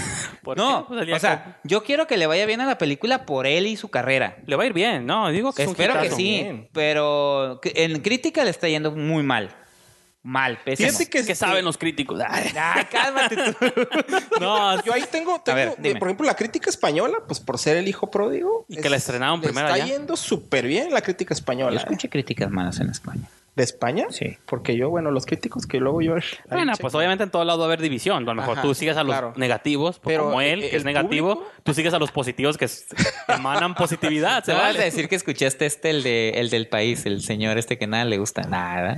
No. No, porque ese Escucho sí. otros más relajados. Ah, ok, no, porque ese acción, sí es odioso, Acción, es- son muy, muy, muy Y chistosos. tú sí. pura- Bollero, que es Carlos Bollero. Tu ese. pura negatividad, por eso vienes. No, eh, Mula se apellida F Mula, es el vato, es- es... Bueno, pero está bien, pues ustedes saben más que yo. No, no, no. Es que la, película- la película, pues es una repetición. Es, lo volvemos a lo mismo. Sí. Nos gusta que nos cuenten la, la Pues misma sí. historia todas las veces. Nada más que hay que buscarle la frescura. Y en este caso, la frescura se llama Bayona. Bayona, pues. Pues, está bien. Y es un elemento latino eh, iberoamericano que yo creo que está bien. Los gringos ya están hartos y vienen a América Latina, a, a China, a Asia a buscar nuevos directores para Pues sí, que terminan corriendo los suyos como Han Para Solo. que refresquen sus sí, pues sus- Pues es que ya no de hay directores películas. americanos, es Ya cierto, sé. más que los autores, ¿no? Porque parece que todos los demás son. Bueno, entonces, eh, cerrando la, lo de Jurassic World, entonces una consideran que Bayona es el factor que hace que esta película la libre de ser una del Se montón, rescata. de un blockbuster del montón, digámoslo así. Sí, Pues no sé si me contradiga, pero yo digo que lo que la salva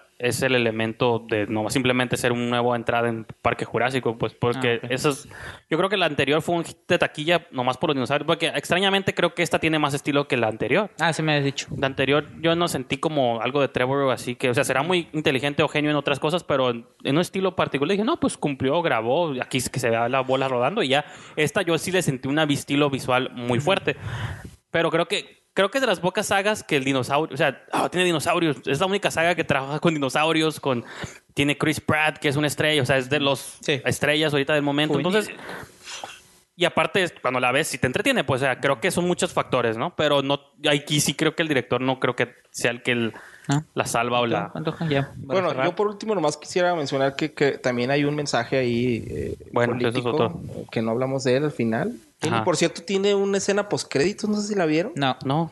A ver. A ver, cuéntanos de qué trata. No, dila, ¿No la dila, dila. No. Claro. A ver, dilo, dilo. Eh, Que fuimos- Jurassic Park tiene una escena post créditos y, y se ve que eh, en Las Vegas llegan unos dinosaurios voladores y derriban un helicóptero. No, no hay nada, No, no, no importa. ningún adelanto ni nada, nomás se ve una escena post créditos donde ya están invadiendo una ciudad importante los animales. ¿Algún personaje de las anteriores? No, No, ah. nomás. No, y que eso va a ser lo que la 3 va a Es- seguir, ¿no? Sí, estamos allá viendo un... un- Pero introduce también un elemento, no sé si te vas a decir el elemento de la protección animal, eso. pero Ajá, el mensaje político no, no lo... a mí no me interesó mucho más el elemento de ahora Medio que- Westworld de clones y de y que y que aparte es lo más controversial porque mencionaba un, oía una crítica que decía qué irresponsabilidad de la niña lo que hizo al final pues la niña es otro dinosaurio. Sí, Es- no, eso es- sí lo eso- entendí. es Eso el- sí lo eso eso entendí. está suave. Ese elemento o sea la niña es un clon y la niña dice ah caray soy un clon la niña es sumamente inteligente Pero a mí el elemento que yo me siento que a lo mejor le puede dar nueva frescura a la saga, que, ok, si ya va a entrar a lo ridículo, y para que se diste un poquito de, los, de estas premisas repetitivas, si ya me introduces a gente clonada con ADN de dinosaurio, ya estás hablando de fusiones bizarras, o a lo mejor ya puedes explorar como, eh, sí, gente dinosaurio, ¿no? Con cabezas... ¡Reptilianos! Con No. reptilianos. el origen de los reptilianos. El origen de los reptilianos. Si se va a ir por un lugar muy chico, más ridículo, más bizarro, pero que mínimo se va a sentir fresco, eso fue lo que sí dejó abierto Bayona, que digo, ok, ya no se siente, es, es un buen elemento, pero tenemos que esperar otros tres años para verlo, entonces también qué hueva, ¿no? Esperar tres años, pero bueno, no sé qué más. Pues entonces con eso cerramos, Sí. señor Brijandes, señor Pantoja. No, pues, este, esas fueron las reseñas y los comentarios de este episodio. Eh, antes de despedirnos, señor Pantoja, ¿dónde, dónde, ¿en qué redes sociales lo pueden seguir o qué? Twitter, Face, Instagram. pues en el Facebook tengo cine cine-com Ajá. y pues con ustedes en la esquina del cine Esquinadelcine.com. Señor Brijandes. Este, me pueden seguir en Twitter y en Instagram, arroba Brijandes, de Brijandes, Letterboxd también, donde subo mis micro reseñas de, Así de es. películas. Y yo los invito a que ingresen a la página de Facebook de Esquina del Cine. Eh, mí me pueden seguir en Twitter en arroba Esquina del Cine. Y como dijo el señor Pantoja, los invito a que ingresen a la revista digital esquinadelcine.com. Ahí tenemos las reseñas del señor Pantoja de Los Increíbles. Tenemos también un par de reseñas de Alberto Villescusa, bueno, la de, De Ocean's 8. Y tenemos su análisis, señor Brijandes, de El habitante de Guillermo Amoedo. Entonces, ahí pueden, ahí, ahí se expande El universo. el universo Esquina del Cine. Entonces, con eso nos pedimos, señor Brijandes. es. Este, Hasta- hasta la próxima.